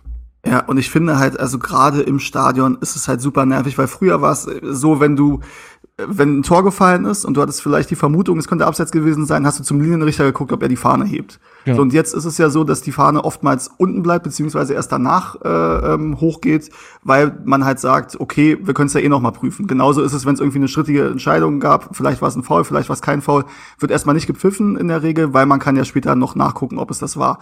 Und das nimmt einfach enorm viel aus diesem Spiel, was ihn in meinen Augen ja so so liebenswert und attraktiv macht, ja eben dieser dieser Moment der Ekstase nach dem Tor und wenn du dann drei Minuten warten musst, um zu wissen, ob es ob das Tor jetzt zählt oder nicht oder ob äh, es abseits war, ob es einen Foul gab in der Entstehung und im Stadion kriegst du überhaupt nicht mit, was jetzt überhaupt die Situation ist, die gecheckt wird. Es nervt einfach. Ja, aber da merkst du halt auch, dass dieses Sportart nicht mehr fürs Stadion gemacht wird, sondern es wird für TV-Übertragung gemacht und es wird so gemacht, dass äh, die Mannschaften, die davon meistens profitieren, dann halt ihre, ihren Erfolg zementieren können. Das ist leider einfach so. Ich, ich finde es trostlos, aber wenn wir schon am Meckern sind, muss ich auch sagen, also äh, ist die Stadionsicht, ich war auch nicht glücklich mit der Spielleitung von Felix Brüch. Ähm, ich fand, da waren viele Sachen in der Zweikampfbewertung, wo man mal auch über eine gelbe Karte nach, äh, hätte nachdenken können für, für die, ähm, die Unioner. Ähm, ich glaube, Serda hat dann die erste Karte gesehen auf Hertha-Seite, was, ähm, wie gesagt, ne, ist die Stadionsicht, aber in meinen Augen gab es vorher drei, vier Fouls, ähm, wo du mit dieser Linie auch Union hättest verwahren können. Nochmal, das ist nicht der Grund dafür, dass wir dieses Spiel verloren haben, aber es ist mir negativ aufgefallen. Ja, spannend, dass du das sagst, weil also entweder war ich da nicht äh, oder in dem Punkt nicht aufmerksam genug oder hab das halt tatsächlich anders gesehen, weil ich fand es zwar jetzt nicht ja. besonders auffällig. Wie hast du es gesehen, Marc? Ich wäre eher bei dir, Lukas. Also ja. mir ist es am TV auch nicht aufgefallen. Ähm, Gut, ja, das kann natürlich sein, dass, dass es die. Nur mal so für dich als Feedback auch, Steve. Nein, aber es kann sein, dass es die, äh, die emotionale Stadionsicht war. Ja, aber nee, wie gesagt. Also ich, äh, glaube, ich glaube, da wäre es mir ähnlich gegangen. Ja. Das glaube ich auch, ja. Ja. Ähm, gut, und natürlich ist es dann so, so wie das Spiel eben gelaufen ist, dass ähm, du alles und jeden ähm, als Schuldigen ausmachst in so einer Situation, dass der Schiedsrichter natürlich ein, ein leichtes Feindbild dann, ähm, aber ja, gab andere größere Probleme. Ja, aber er hat natürlich alles trotzdem äh, Union extrem in die Karten gespielt, ne? Also der individuelle Fehler von Marton, dieser Ball, der da durch alle durchrutscht, ähm, dann jetzt dieses Ding, dass äh, das dann noch irgendwie so knapp abseits war, äh, weil ich glaube, dass so ein, also so ein Momentum vor der Halbzeit, das sagte auch Urs Fischer dann auf der Pressekonferenz danach, dass da, das war dann eher das Momentum für Union nochmal, weil es ja nochmal ein Schlag in die Magengrube ist, so kurz vor der Halbzeit, äh, dass man diesen Treffer dann nicht kriegt.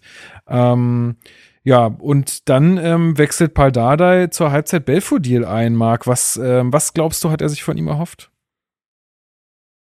Ja, ich, ich fand die Häme dahingehend so ein bisschen komisch in den sozialen Netzwerken, ähm, weil es ja klar war, dass was gemacht werden muss und Ishak Belfodil wird ja sehr kritisch gesehen, das verstehe ich irgendwo auch, weil er in den letzten Jahren bei Hoffenheim nicht so viel gerissen hat, aber er hat ja laut Dardai äh, sehr, sehr gut trainiert und Hertha hatte ein sehr, sehr, sehr großes Problem. Ähm, also Dardai sagte, man, man schaffte es sehr gut bis 30 Meter vors gegnerische Tor was einfach für mich kack. Also das ist halt auch, also ich wollte es glaube ich auch nicht so verkaufen, aber für mich ist das kein Erfolg, weil das ist wie wenn ich früher in Mathe schon mal das Koordinatensystem gezeichnet habe. so. Und dann sag, ja, guck mal, guck mal hier. Ey, dafür ja? gab's auch schon immer Punkte. Ja, ja. Habe ich nee, aber auch schon mal was gemacht. So, und, ähm, Zumal Union so, das ja zugelassen hat, ne? Also ja, Union, ähm, war ja für ähm, Union völlig okay, dass Hertha bis dahin eben gespielt hat ja, genau. und dann aber halt nicht mehr und dann gab es keinen Plan. Also gebe ich dir recht, das ist jetzt so. alleine noch kein Erfolg. Und Ishak Belf, also es war auch klar, dass du im zweiten Durchgang offensiver spielen musst und Toussaint und Askasibar auf dem Feld bringt dir halt nix. Es ist sehr deckungsgleich und beide eben keine Kreativlinge. Und Belfodil ist halt ein sehr ballstarker Spieler. Also er kann Bälle gut sichern, weil er technisch doch ein bisschen stärker ist, als ihn manche äh, vermuten, glaube ich, weil er groß ist, kopfballstark ist und er kann ja auch mal einen Ball festmachen. Das war ist in der ersten Halbzeit ja überhaupt nicht passiert. So und hohe Bälle konntest du überhaupt nicht spielen, weil Piontek halt von der Dreierkette Unions aufgefressen wurde.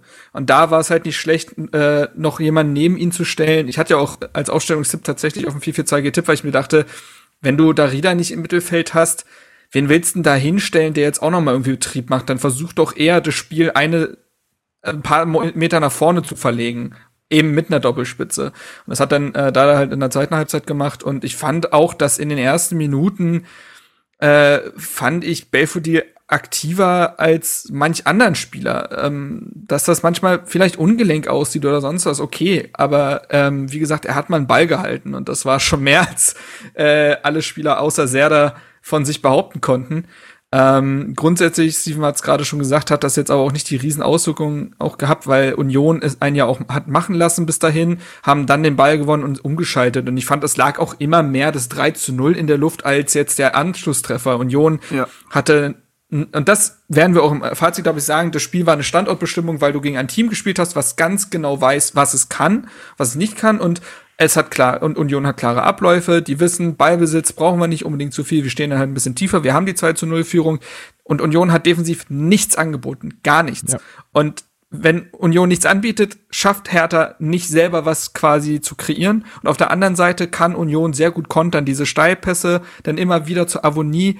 Das war einfach gut und das hat Hertha immer wieder wehgetan, auch mit einem Haraguchi oder einem Kruse die sich dann da beteiligt haben. Später wurden noch äh, Becker und Öztunali eingewechselt und Becker trifft ja dann auch noch, glaube ich, das Aluminium. Mhm. Ähm, Union wusste einfach zu 100% was sie tun und sie sind eingespielt, die haben eine klare Spielidee und äh, gegen so ein Team kommt Hertha in der aktuellen Situation nicht an. Es reicht halt nicht und ähm, da haben die jetzt auch die Einwechslungen auch später von Eckelenkamp für Piontek und Boateng für Mittelstädt absolut gar nichts dran verändert. Ja, ich habe das, ich habe das ja genau so auch getippt äh, im Vorfeld, auch wenn es mir wehgetan hat und auch, wie gesagt, ich hätte mir ja sehr gewünscht, dass das äh, anders läuft, aber äh, es war ja abzusehen, weil wenn du dir halt einfach anguckst, wie Union arbeitet, wie Union aktuell spielt, dann war das absolut erwartbar. Alles andere wäre wirklich eine Überraschung einfach gewesen ähm, die wir ja auch in der Vergangenheit schon geschafft haben, keine Frage.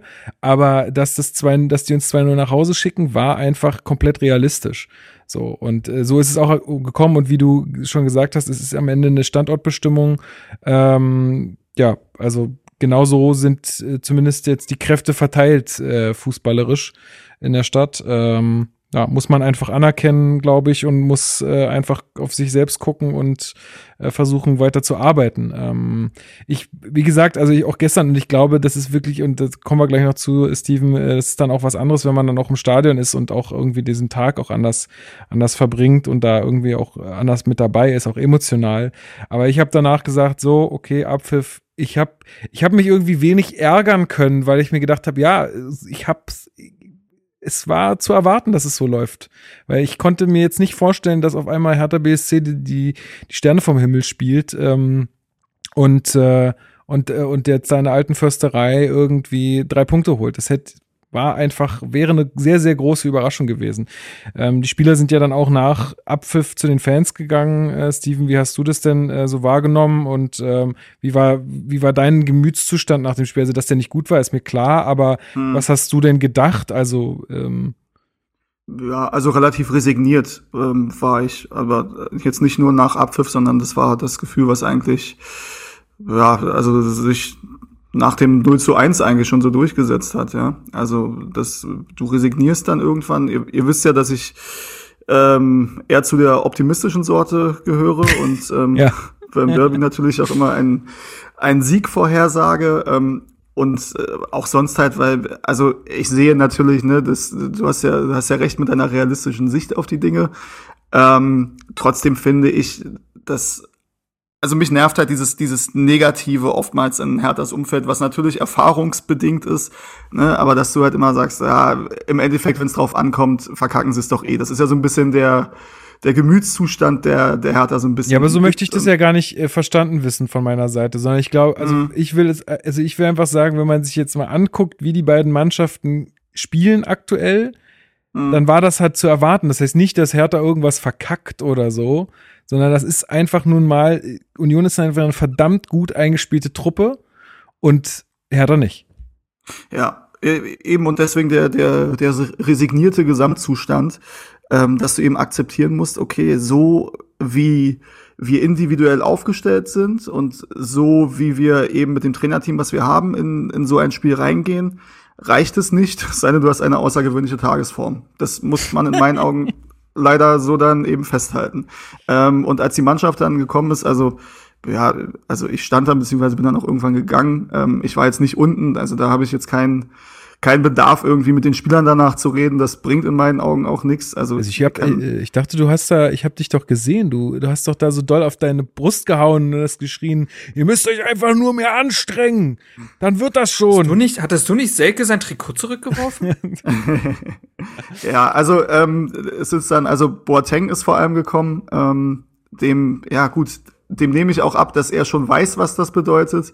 Ähm, die Niederlage, auch wenn er dann noch reinkam, hatte jetzt auch nicht, äh, also lag jetzt auch nicht an ihm, auch wenn er keine großen Akzente mehr setzen konnte. Ähm, wie gesagt, ich hatte jetzt kein Interesse daran, mit den Spielern zu reden, muss aber auch sagen, weil ich auch gelesen habe, ja, das ist beschämt, dass dann das Trikot zurückgeworfen wird und so. Wo ich mir denke, gut, das ist aus einer emotionalen Situation. Ich weiß auch nicht, wieso Selke, ehrlich gesagt, in der Situation sein Trikot wirft. Man muss dazu sagen, das geht auch nicht persönlich gegen Selke. Selke wurde auch beim, beim, als er sich äh, vorm Block warm gemacht hat, äh, angefordert. Es gab sehr laute Davy Selke-Sprechchöre wieder. Ähm, insofern geht das nicht persönlich gegen ihn. Aber in dem Moment, äh, wenn du halt da angepisst bist und ja. dieses Spiel bedeutet halt eine Menge. Ja. Und dann nach dem Motto, hier nimm mein Trikot und dann ist wieder gut und dann wird halt aus der Emotion das Ding zurückgeworfen und sagst, nee, ist nicht gut, behalt dein Trikot. So finde ich jetzt an sich nicht schlimm, ehrlich gesagt. Und Davy Selke wird drüber hinwegkommen, glaube ich. Ja, ich glaube auch. Aber ich finde es halt nur, also ich kann auch den, den Frust und, und die Enttäuschung in dem Fall auch total nachvollziehen. Ne? Also ich glaube, ich, also ich würde mich jetzt auch nicht da unten hinstellen und die anbrüllen, aber ich glaube, mir, mir, mir wäre es ähnlich gegangen, weil es halt einfach im Stadion nochmal was äh, Emotionaleres ist als einfach zu Hause. Ähm, aber was ich dann immer so ein bisschen komisch finde, ist dann halt also dieser Lösungsansatz so, ihr müsst nur mit mehr Herzblut dabei sein und schon äh, klappt alles hier so unter dem Motto, ne? Äh, ich glaube nicht, dass das was hilft am Ende. Also da, ich, brauchst halt einen, brauchst halt einen kompletten Plan, weil du, wie du schon gesagt ich, hast, ne, ja. ist, daran lag es, glaube ich nicht.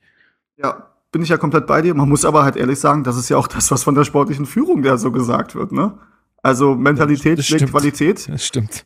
Ähm, und da muss man eben sagen, ja, aber bis, nur bis zu einem gewissen Punkt. Ja, also Ah. Das ist halt wirklich krass. Also, um vielleicht nochmal wirklich auch dann den Bogen zum Spielerischen zu spannen, ne? Hertha hat am Ende einen XG-Wert von 0,21. Alter. Zum Vergleich, Gräuter Fürth beim 4 zu 0 gegen Gladbach hatte einen besseren. Zwar auch nur 0,31, aber das ist atemberaubend scheiße. Ja. Also jetzt mal, äh, das muss man mal ganz klar so sagen. Das ist unfassbar. Du musst dir vorstellen, dass Paul Dardai auf der Pressekonferenz gesagt hat, die trainieren seit zwei Wochen nichts mehr defensiv, nur offensiv. Boah, Alter. Und dann kommt so ein Spiel dabei raus. Und dann ist für mich halt die Frage, ja, Moment mal, wenn das so ist, dann gibt's ja für mich drei Erklärungsansätze. Erstens, die, das Trainerteam kann nicht vermitteln, was sie da offensiv wollen. Zweitens, die Mannschaft hat nicht die Qualität, das umzusetzen. Drittens, die Mannschaft macht's im Training super, verkrampft aber in den Spielen. So, das war ja auch längere Zeit irgendwie oft so ähm, diese, dieses Mentalitätsding, ne, dass man das Gefühl hatte, die Mannschaft an einem Tag geht's und dem anderen geht's halt nicht und das ist dann so eine men mentale Geschichte, weil der Mut fehlt oder sonst was. Also das sind für mich so die drei Erklärungsansätze. Am Ende wahrscheinlich ist es eine Mischung aus allem und die Antwort bleibt so oder so sehr, sehr unzufriedenstellend, sondern also, also fast schon frustrierend, weil das kann ja nicht wahr sein, dass du, es ist wie gesagt, du, also das muss man natürlich mit einbeziehen, dass du mit Union eine sehr gute Mannschaft hast, also die auch defensiv sehr gut ist und wie gesagt, die nichts anbietet. Aber bis auf diesen einen Schuss von Peter Pekarik war da nix. Nee. Nix. So, und mich, ich find's auch anstrengend, dieses Argument von Paul Dardai, was ganz oft fällt und was, worüber ich hier auch im Podcast schon gesprochen habe. Ich verstehe die Haltung nicht, dieses, ja, und dann haben wir irgendwann alle Angreifer von der Bank gebracht. So als wäre das das Mittel. So. Das wäre Ähm, ich. Ich habe noch nie Fußballmanager gespielt, aber genau das würde ich machen, wenn ich hier in Rückstand bin, kurz zu Ende. Ja, weißt du, Alle Angreifer äh, du kannst doch nicht, du kannst doch nicht irgendwie dem Vierjährigen beim Schachspielen auch eine siebte Dame hinstellen. Der weiß ja trotzdem nicht, was er tut. Also das, das ist ja, also nur weil da mehr ist nicht immer besser. Das ist generell so ein vielleicht so ein so ein Ding. Und es geht ja um das Wie. Und da gibt es nichts. Ich sehe, ich, ich versuche wirklich nüchtern drauf zu gucken. Ne? Ich, ich sehe nicht die Idee. Wenn du Piontek vorne im Sturm hast, ist klar, dass du den nicht mit dem Rücken zum Tor anspielen musst, sondern der muss das Ding reinknipsen müssen. Ja. Da, dementsprechend brauchst du Hereingaben, aber eben nicht die Hereingaben hoch, weil Union hat da eine Dreierkette stehen und Piontek ist ein Stürmer, sondern du musst den versuchen, bis tief in den genischen Strafraum zu tragen und in den Rückraum zu spielen. Das muss ja die Idee sein, weil sonst wird das nichts. Und so bedienst du ja zum Beispiel auch einen äh, Serda, der da reinstürmt. Aber du schaffst es dann zum Beispiel nicht, diese Seite zu überladen, weil Plattenhardt nicht äh, mutig genug nach vorne schiebt, weil sich ein Serda oder ein Toussaint nicht mit nach vorne einschalten, um da mal ein Dreieck zu bilden, um sich dann da rein zu kombinieren an die Strafraumkante. Ja. Es fehlt an so, so, so, so, so elementaren Dingen des Fußball- und Angriffsspiels, wo ich mich wirklich frage, wie gesagt, was die, welcher Lösungs- oder Erklärungsansatz von eben, den ich, die ich genannt habe, stimmt oder stimmen alle, stimmen mal nur zwei, es ist egal, die Antwort bleibt dieselbe, weil sie sehr frustrierend ist und ich sehe noch nicht, wie das besser werden soll, weil genug Zeit war jetzt dann eben doch mal. Ähm, und es ist, wir haben ja die Folge letztes Mal, oder ja, die vorletzte Folge, wenn man so will, Dadaisches Kuriosum genannt, weil ich gehe selbstbewusster in den Spiel gegen Bayer Leverkusen als gegen Bielefeld, weil ich weiß, dass Herthas Plan, also Dardais Plan ist, wir, wir wollen tief und kompakt stehen und kontern. Das funktioniert aber eben nur gegen Teams, die aus dem Selbstverständnis heraus sagen, wir wollen mehr Ballbesitz haben, wir wollen höher stehen und die kannst du dann mal eiskalt erwischen. Aber ein Team wie Union, das sehr pragmatisch spielt oder ein Team wie Bielefeld und Co., alles was dann auch hinterher in der Tabelle ist, die halt sehr, äh, ähm, ja, nicht nur pragmatisch spielen, sondern teilweise pessimistisch, wenn man fast meint, ne? also sehr destruktiv. Gegen die hat man keine Antwort. Und das finde ich auf Bundesliga-Niveau unfassbar. Und da braucht man, Dardai sprach davon, dass man es trotzdem weiter ähm, die Mannschaft auf einem guten Weg sehe. Gleichzeitig äh, finde ich, dass ein Reporter sehr recht hatte, äh, der die Frage gestellt hat, dass Dardai ja gefühlt alle drei Wochen bei, neu, bei Null beginnen muss, weil wieder so ein Spiel kommt, was alles vorher Dagewesene einreißt. Und das ist schon das ist schon krass. Ja, einfach. zumindest, zumindest aus unserer Sicht auf jeden Fall, ja. Ich fand äh, den, den Tweet von Hertha-Updates ganz gut nach dem Spiel. Die schrieben da irgendwie unsere Taktiktafel vor dem Spiel und da war einfach nichts drauf. Ich finde, das beschreibt es einfach gut, weil wie du du hast es gerade sehr anschaulich, finde ich, äh, gemacht, was ein, ein Plan hätte sein können. Aber davon war halt wirklich einfach nichts zu sehen. Ähm, und das ist sehr, sehr traurig, ja. Ja, und das ist ja das Ding. Ich glaube, Hertha-Fans wären sehr, die würden, die würden sehr viel vergeben, wenn sie sehen würden, man hat es ja versucht, also man hatte eine Ja. Taktik, aber Union hat sich da irgendwie gut drauf eingestellt oder dann hatte man ein paar Abschlüsse, aber die sind halt nicht reingegangen und Dute hatte einen mega Tag und so verlierst du das Spiel. Ja. Ich wette, dann würde hier niemand sitzen und sich beschweren. Bin ich mir ziemlich sicher. Aber es ist halt dieses, dass man als Fan ja gar nichts bekommt, außer einen weiteren Nackenschlag. Und das ist schon übel. Und ich weiß auch, dass viele äh, auf Social Media dann sagten, ja, man muss das Spiel im Bigger Picture sehen, so von wegen, das ist jetzt ein Prozess und es ist klar, dass Hertha da noch nicht ist und es ist klar, dass man gegen Union verlieren kann. Das macht's für den Moment aber nicht besser und ich weiß auch nicht, was der Prozess ist, außer sich durch diese Saison irgendwie durchzuwurscheln und nicht abzusteigen. Das mag auch sein, dass es das einzig Realistische ist mit Das- dem Kader, ja. mit dem Trainer. Ähm, ist trotzdem die Frage, ob man das so abnicken darf. Es ist, ich kann es aus beiden Perspektiven äh, verstehen. Ja. Insofern überlege, ob ich- Bravo hier auf eine bessere Zukunft. So. Ja. Ja. Gut. Ich glaube, man kann es so stehen lassen. Ich Gut. Da jetzt auch. Und ein Satz noch, Suat Serdar tut mir verdammt leid. Ah ja. Ich werde es hier immer wieder in diesem Podcast wiederholen. Der muss sich einfach verarscht vorkommen, weil der das zweite Jahr hintereinander in seiner Karriere im, äh, in den Sand setzt. Scheiße, ja. Ja, Und sorry, ist doch einfach so. Der ist so gut, ja, ist so. Ist leider wirklich so. Und äh, eine Sache muss ich doch noch sagen, weil ähm, ich habe das Gefühl, wenn man, wenn man uns hier zuhört oder den Podcast halt regelmäßig hört, könnte ich auch so ein bisschen denken, dass wir so ein bisschen manisch-depressiv sind, ja, weil wenn eben ein Spiel gut läuft und nach Leverkusen waren wir auch relativ optimistisch.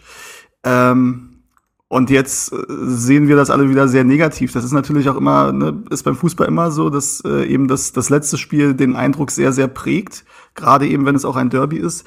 Aber was halt wirklich mir Sorgen macht, ist, dass du gefühlt, also jedes dritte Spiel ist wieder, Marc das auch eben gesagt, ist so ein Rückschritt und es ist nichts zu erkennen. Du hattest das mit Bayern und Leipzig, wo du dann gesagt, okay, das sind auch große Gegner, ähm, wo du dann gesagt wurde, sowas darf sich nicht wiederholen. Du hast in Hoffenheim halt auch echt kein gutes Spiel gemacht und auch da war wieder, ne, was machst du bei Rückstand, wie ist dann der Plan? Und gestern wieder das Gleiche und ähm, das wird dann halt irgendwann, irgendwann wird das sehr, sehr eng, wenn du halt wirklich keinen keinen Plan hast, wie du bei einem Rückstand gegen einen tiefstehenden Gegner ähm, dich, dich zu Chancen, äh, wie du dann Chancen erarbeiten sollst. Ja, und Das ist so, also ne, Frankfurt führt mittlerweile 2-0 in Freiburg, äh, Augsburg hat gewonnen, ähm, also es, Ja, da, dazu, Also- dazu kommen wir ja gleich noch. Ähm, Ja. Aber es ist natürlich auch so, was du ansprachst, ne, mit, den, äh, mit dem Positivsehen nach so Spielen, ähm, wenn es auch mal gut gelaufen ist. Aber was soll, also was soll man denn anderes machen? Soll man dann trotzdem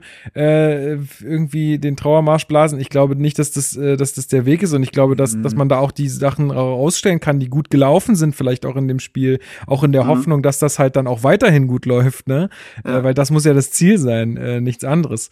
Und eben, das ist ja der Punkt, ne? Also ich, ich glaube, wir alle wünschen uns ja, dass es funktioniert. Und es ne, wäre ja wunderschön, wenn dieser Weg, den wir, den wir gehen, wenn der zu Erfolg führt und wenn man vielleicht bei, bei Paul einen übergeordneten Spielplan und ein Konzept sieht ähm, und man erkennen kann, ja, der, der hat sich weitergebildet, der hat, äh, der arbeitet an sich und da steckt eben ein Plan hinter. Aber leider sind dann regelmäßig äh, solche Spiele wie gestern, wo du sagst, ey, da erkenne ich nicht, was da der Plan ist. Außer, ja, wir kämpfen jetzt alle und sind alle stolze Jataner und Mentalität. Aber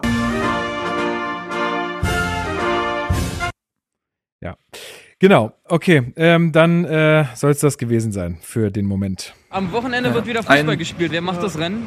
Weiß ich gar nicht, wer spielt denn überhaupt? Hertha BSC spielt gegen Augsburg. Marc, du wolltest gerade noch was sagen? Ja. ich habe in der Sekunde sofort abgebrochen. Ähm, äh, passt quasi zum Ausblick, denn Freddy Bobic wurde danach bei Sky interviewt und sagte, dieses Spiel hat mir unheimlich viele Erkenntnisse gegeben, auch, die, auch für die Planungen in den nächsten Wochen, Monaten und Jahren. Das ist natürlich sehr nebulös. Vor allen Dingen auch sehr, also, wow, Aber- für die nächsten Jahre ein Spiel. Crazy, okay. Ja, aber ich glaube, da auch da sprach, glaube ich, viel Ernüchterung raus und äh, ein, so kann es nicht weitergehen. Mal sehen. Ja, genau, so kann es nicht weitergehen. Jetzt gucken wir mal, wie es gegen Augsburg weitergeht. Die kommen nämlich ins Olympiastadion am kommenden Samstag. Äh, haben ja jetzt, äh, Augsburg äh, ähm, hat ja Bayern geschlagen äh, mit 2 zu 1. Ähm, ja, ist das, äh, wird das jetzt der Bayern-Fluch, äh, Steven? Und äh, wir hauen die schön mit 3-0 aus dem Stadion oder wird's ein 0-0 bei Nieselregen und das, die Zeit hätte man sich dann auch sparen können? ja, das ist eine gute Frage. Oder ähm, wird's eine Niederlage? Ja, also ich, ich kann es aktuell wirklich nicht einschätzen. Ähm, es ist es ist ein wichtiges Spiel.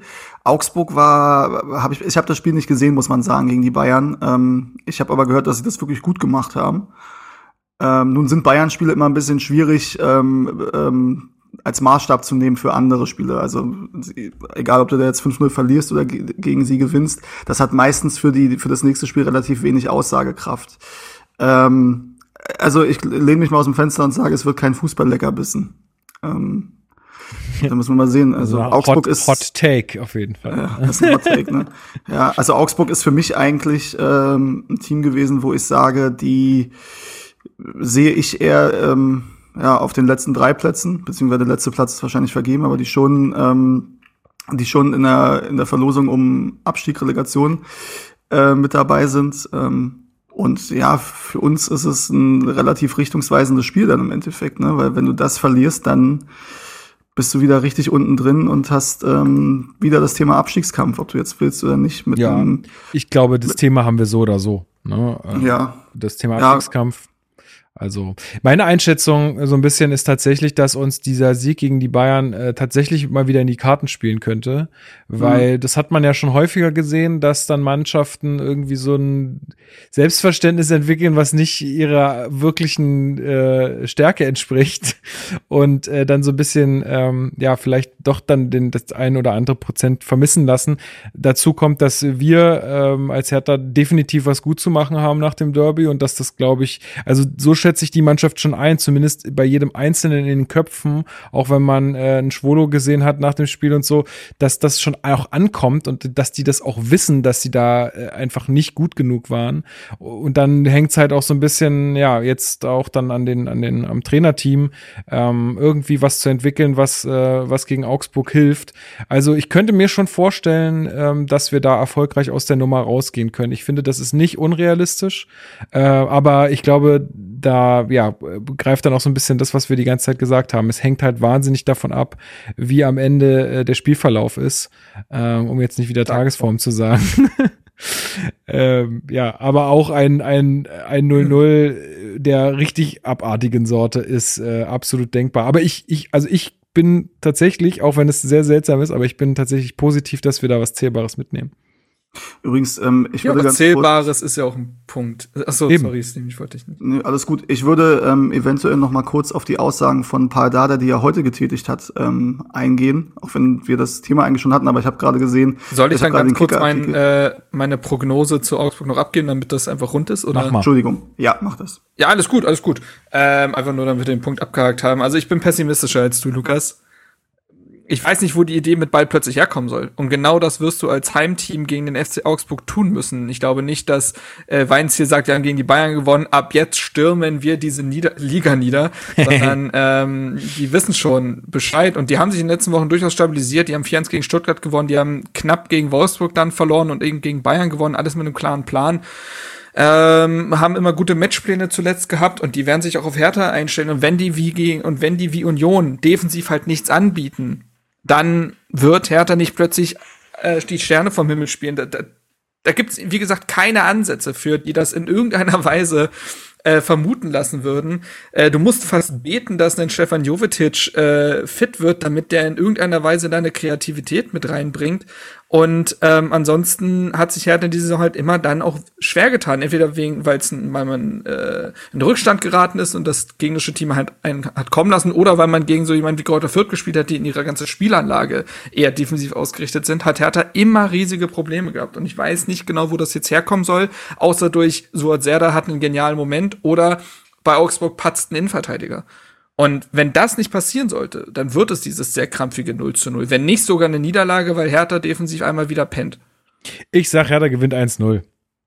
Und äh, ganz kurz noch ergänzend dazu, die, die guten Leistungen dieses Jahr waren eben gegen Gladbach, gegen Leverkusen, gegen Frankfurt. Ja, Egal. Das sind eben ich hab's einfach, Teams, die anders spielen. hab's im Ja. Ich hab's einfach im Gefühl. du willst ja nur, dass, wenn, wenn, wenn es nicht so ist, dann erinnert sich da keiner dran. Und wenn es so ist, kannst du sagen, ja Leute, Ey, das ist ja alles, sag mich doch das einfach. ist ja alles für die Ewigkeit im Internet einfach. Da können mich alle äh, danach noch drauf festnageln. Ich weiß nicht. Ähm, ja, du du hast natürlich recht, ne? Ähm, ja, wir werden, wir werden abwarten müssen. Ich, äh, ich, ich bin, bleib einfach irgendwie ein bisschen positiv und Und ganz, äh, ganz kurz, hey, lasst Jürgen, äh, äh, lasst Jochen Eckelenkamp einfach starten. Ich habe es mir versteh gedacht, es dass nicht. du das Der- sagst. der- das habe ich mir Ja. tatsächlich vor der Folge noch Ja, gedacht, dass du ja. das heute sagen wirst. Ja, witzig, aber ja. Ja, aber wann soll, also ich verstehe ja vielleicht, dass er in den letzten Spielen nach seinen Einwechslungen nicht äh, allzu viel gezeigt hat, aber dieser Junge wird ohne Spielpraxis nicht besser werden. Und ich glaube, dass, das habe ich ja letztens schon mal gesagt, ich glaube, dass, die, dass er so ein bisschen der Schlüssel auch sein kann in diesem unkreativen Mittelfeld, weil der Junge Verti Vertikalität beherrscht, weil er Tiefe beherrscht, weil er Kombinationsspiel beherrscht und dann auch nicht absolut alles von Suat Serdar abhängen würde. Und ich glaube nicht, dass er besser wird, indem er immer 10 Minuten bekommt. So, in denen er sich erstmal überhaupt orientieren muss, sondern der braucht mal 90 Minuten, der braucht auch mal drei Spiele am Stück, wo er vielleicht auch nicht gut ist. Aber ist ein Andre Duda besser geworden, weil er immer wieder 15 Minuten gespielt hat? Nee, der hat einfach Spielzeit gebraucht und das brauchen Jürgen Eckelenkamp auch und es kann, also wenn, wenn, wenn, wenn Paul da der nächste Spiel Luka Toussaint und Santiago Ascasibar starten lässt, zusammen, dann flippe ich aus. Okay, äh, Steven, du wolltest noch äh, irgendwelche Aussagen von Dardai ähm, Ja, zitieren. Dardai hat sich äh, heute noch mal in der Medienrunde zum gestrigen Spiel artikuliert ähm, und ich zitiere mal, wir arbeiten weiter, wir haben uns vorgenommen, eine neue Mannschaft zu bauen und eine neue Mentalität. Das haben wir ja schon ausführlich besprochen. Ähm, dass das, ne, das ist schön und das hat mir tatsächlich auch bei Spielen wie gegen Gladbach hat mir das gut gefallen, aber das alleine ist, glaube ich, als Lösungsansatz ein bisschen, bisschen dünn, aber das haben wir besprochen. Weiterhin sagt er, wir haben letzte Woche nur offensiv geübt und sehr viele Abschlüsse trainiert. Trotzdem hast du im Spiel nicht viel gesehen. Ich habe die Jungs gefragt, ob wir zu viel trainiert haben. Das ist übrigens ein Satz, das, das hat Paul, glaube ich, auch schon sehr, sehr oft gesagt, dass er sich fragt, ob man zu viel trainiert hat. Ähm, die Mannschaft war nicht spritzig. Diese Spritzigkeit, diese Dynamik brauchst du für das offensive Spiel. Vorn brauchst du diese Frische. Die war irgendwie nicht da. Ob das wegen des Derbys war, wegen der Aufmerksamkeit, ob wir zu viel, zu wenig trainiert haben, was eigentlich nicht der Fall sein kann, da müssen wir nochmal gemeinsam einen ehrlichen Dialog führen. Ähm, Ich finde es ja super, dass er so viel mit den Spielern spricht, aber auch dieses Argument, warum haben sie sich für Piontek im, im Sturm entschieden? Ja, ich habe so ein paar Gespräche mit ihm geführt und ihm nochmal Videos gezeigt, äh, wie er so geile Tore gemacht hat und den Piontek will ich wieder sehen, deswegen habe ich ihn aufgestellt. Finde ich irgendwie auch dünn.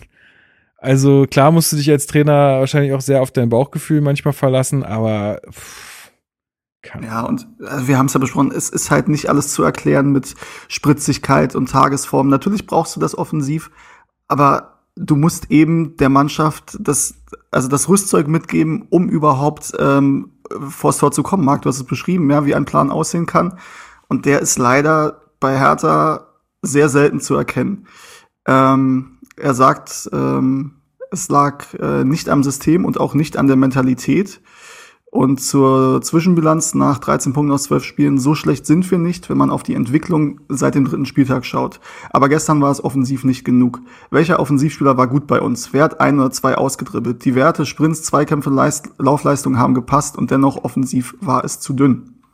Ja, aber das ist wie in jedem, das kannst du sogar auf Videospiele oder Brettspiele, die irgendwas mit Strategie auch zu tun haben. Und am Ende ist Fußball auch in irgendwie gewisser Weise ein Strategiespiel. Wenn du keinen Plan hast, also wenn du nicht in irgendein Spiel reingehst und genau weißt, was will ich tun, dann wird das nichts. Dann wird dich jede Mannschaft, die diesen Plan hat, überrennen. Es ist, das ist Fakt. Außer es gelingt dir, irgendwelche Sonntagsschüsse in, ins Tor zu äh, hämmern und dann irgendwie alles wegzuverteidigen.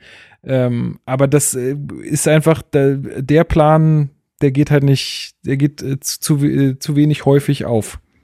Ja. Ja. Und Paul hat auch wieder eine Analogie gezogen, eine seiner berühmten. Ähm, er sagt, wenn ein Kind zum ersten Mal allein mit dem Fahrrad in die Schule fährt, fährst du als Papa auch erstmal hinterher und beobachtest, bis das Kind sagt, Papa, es reicht. Wir sind in einer Phase, wo wir noch nicht so stabil sind.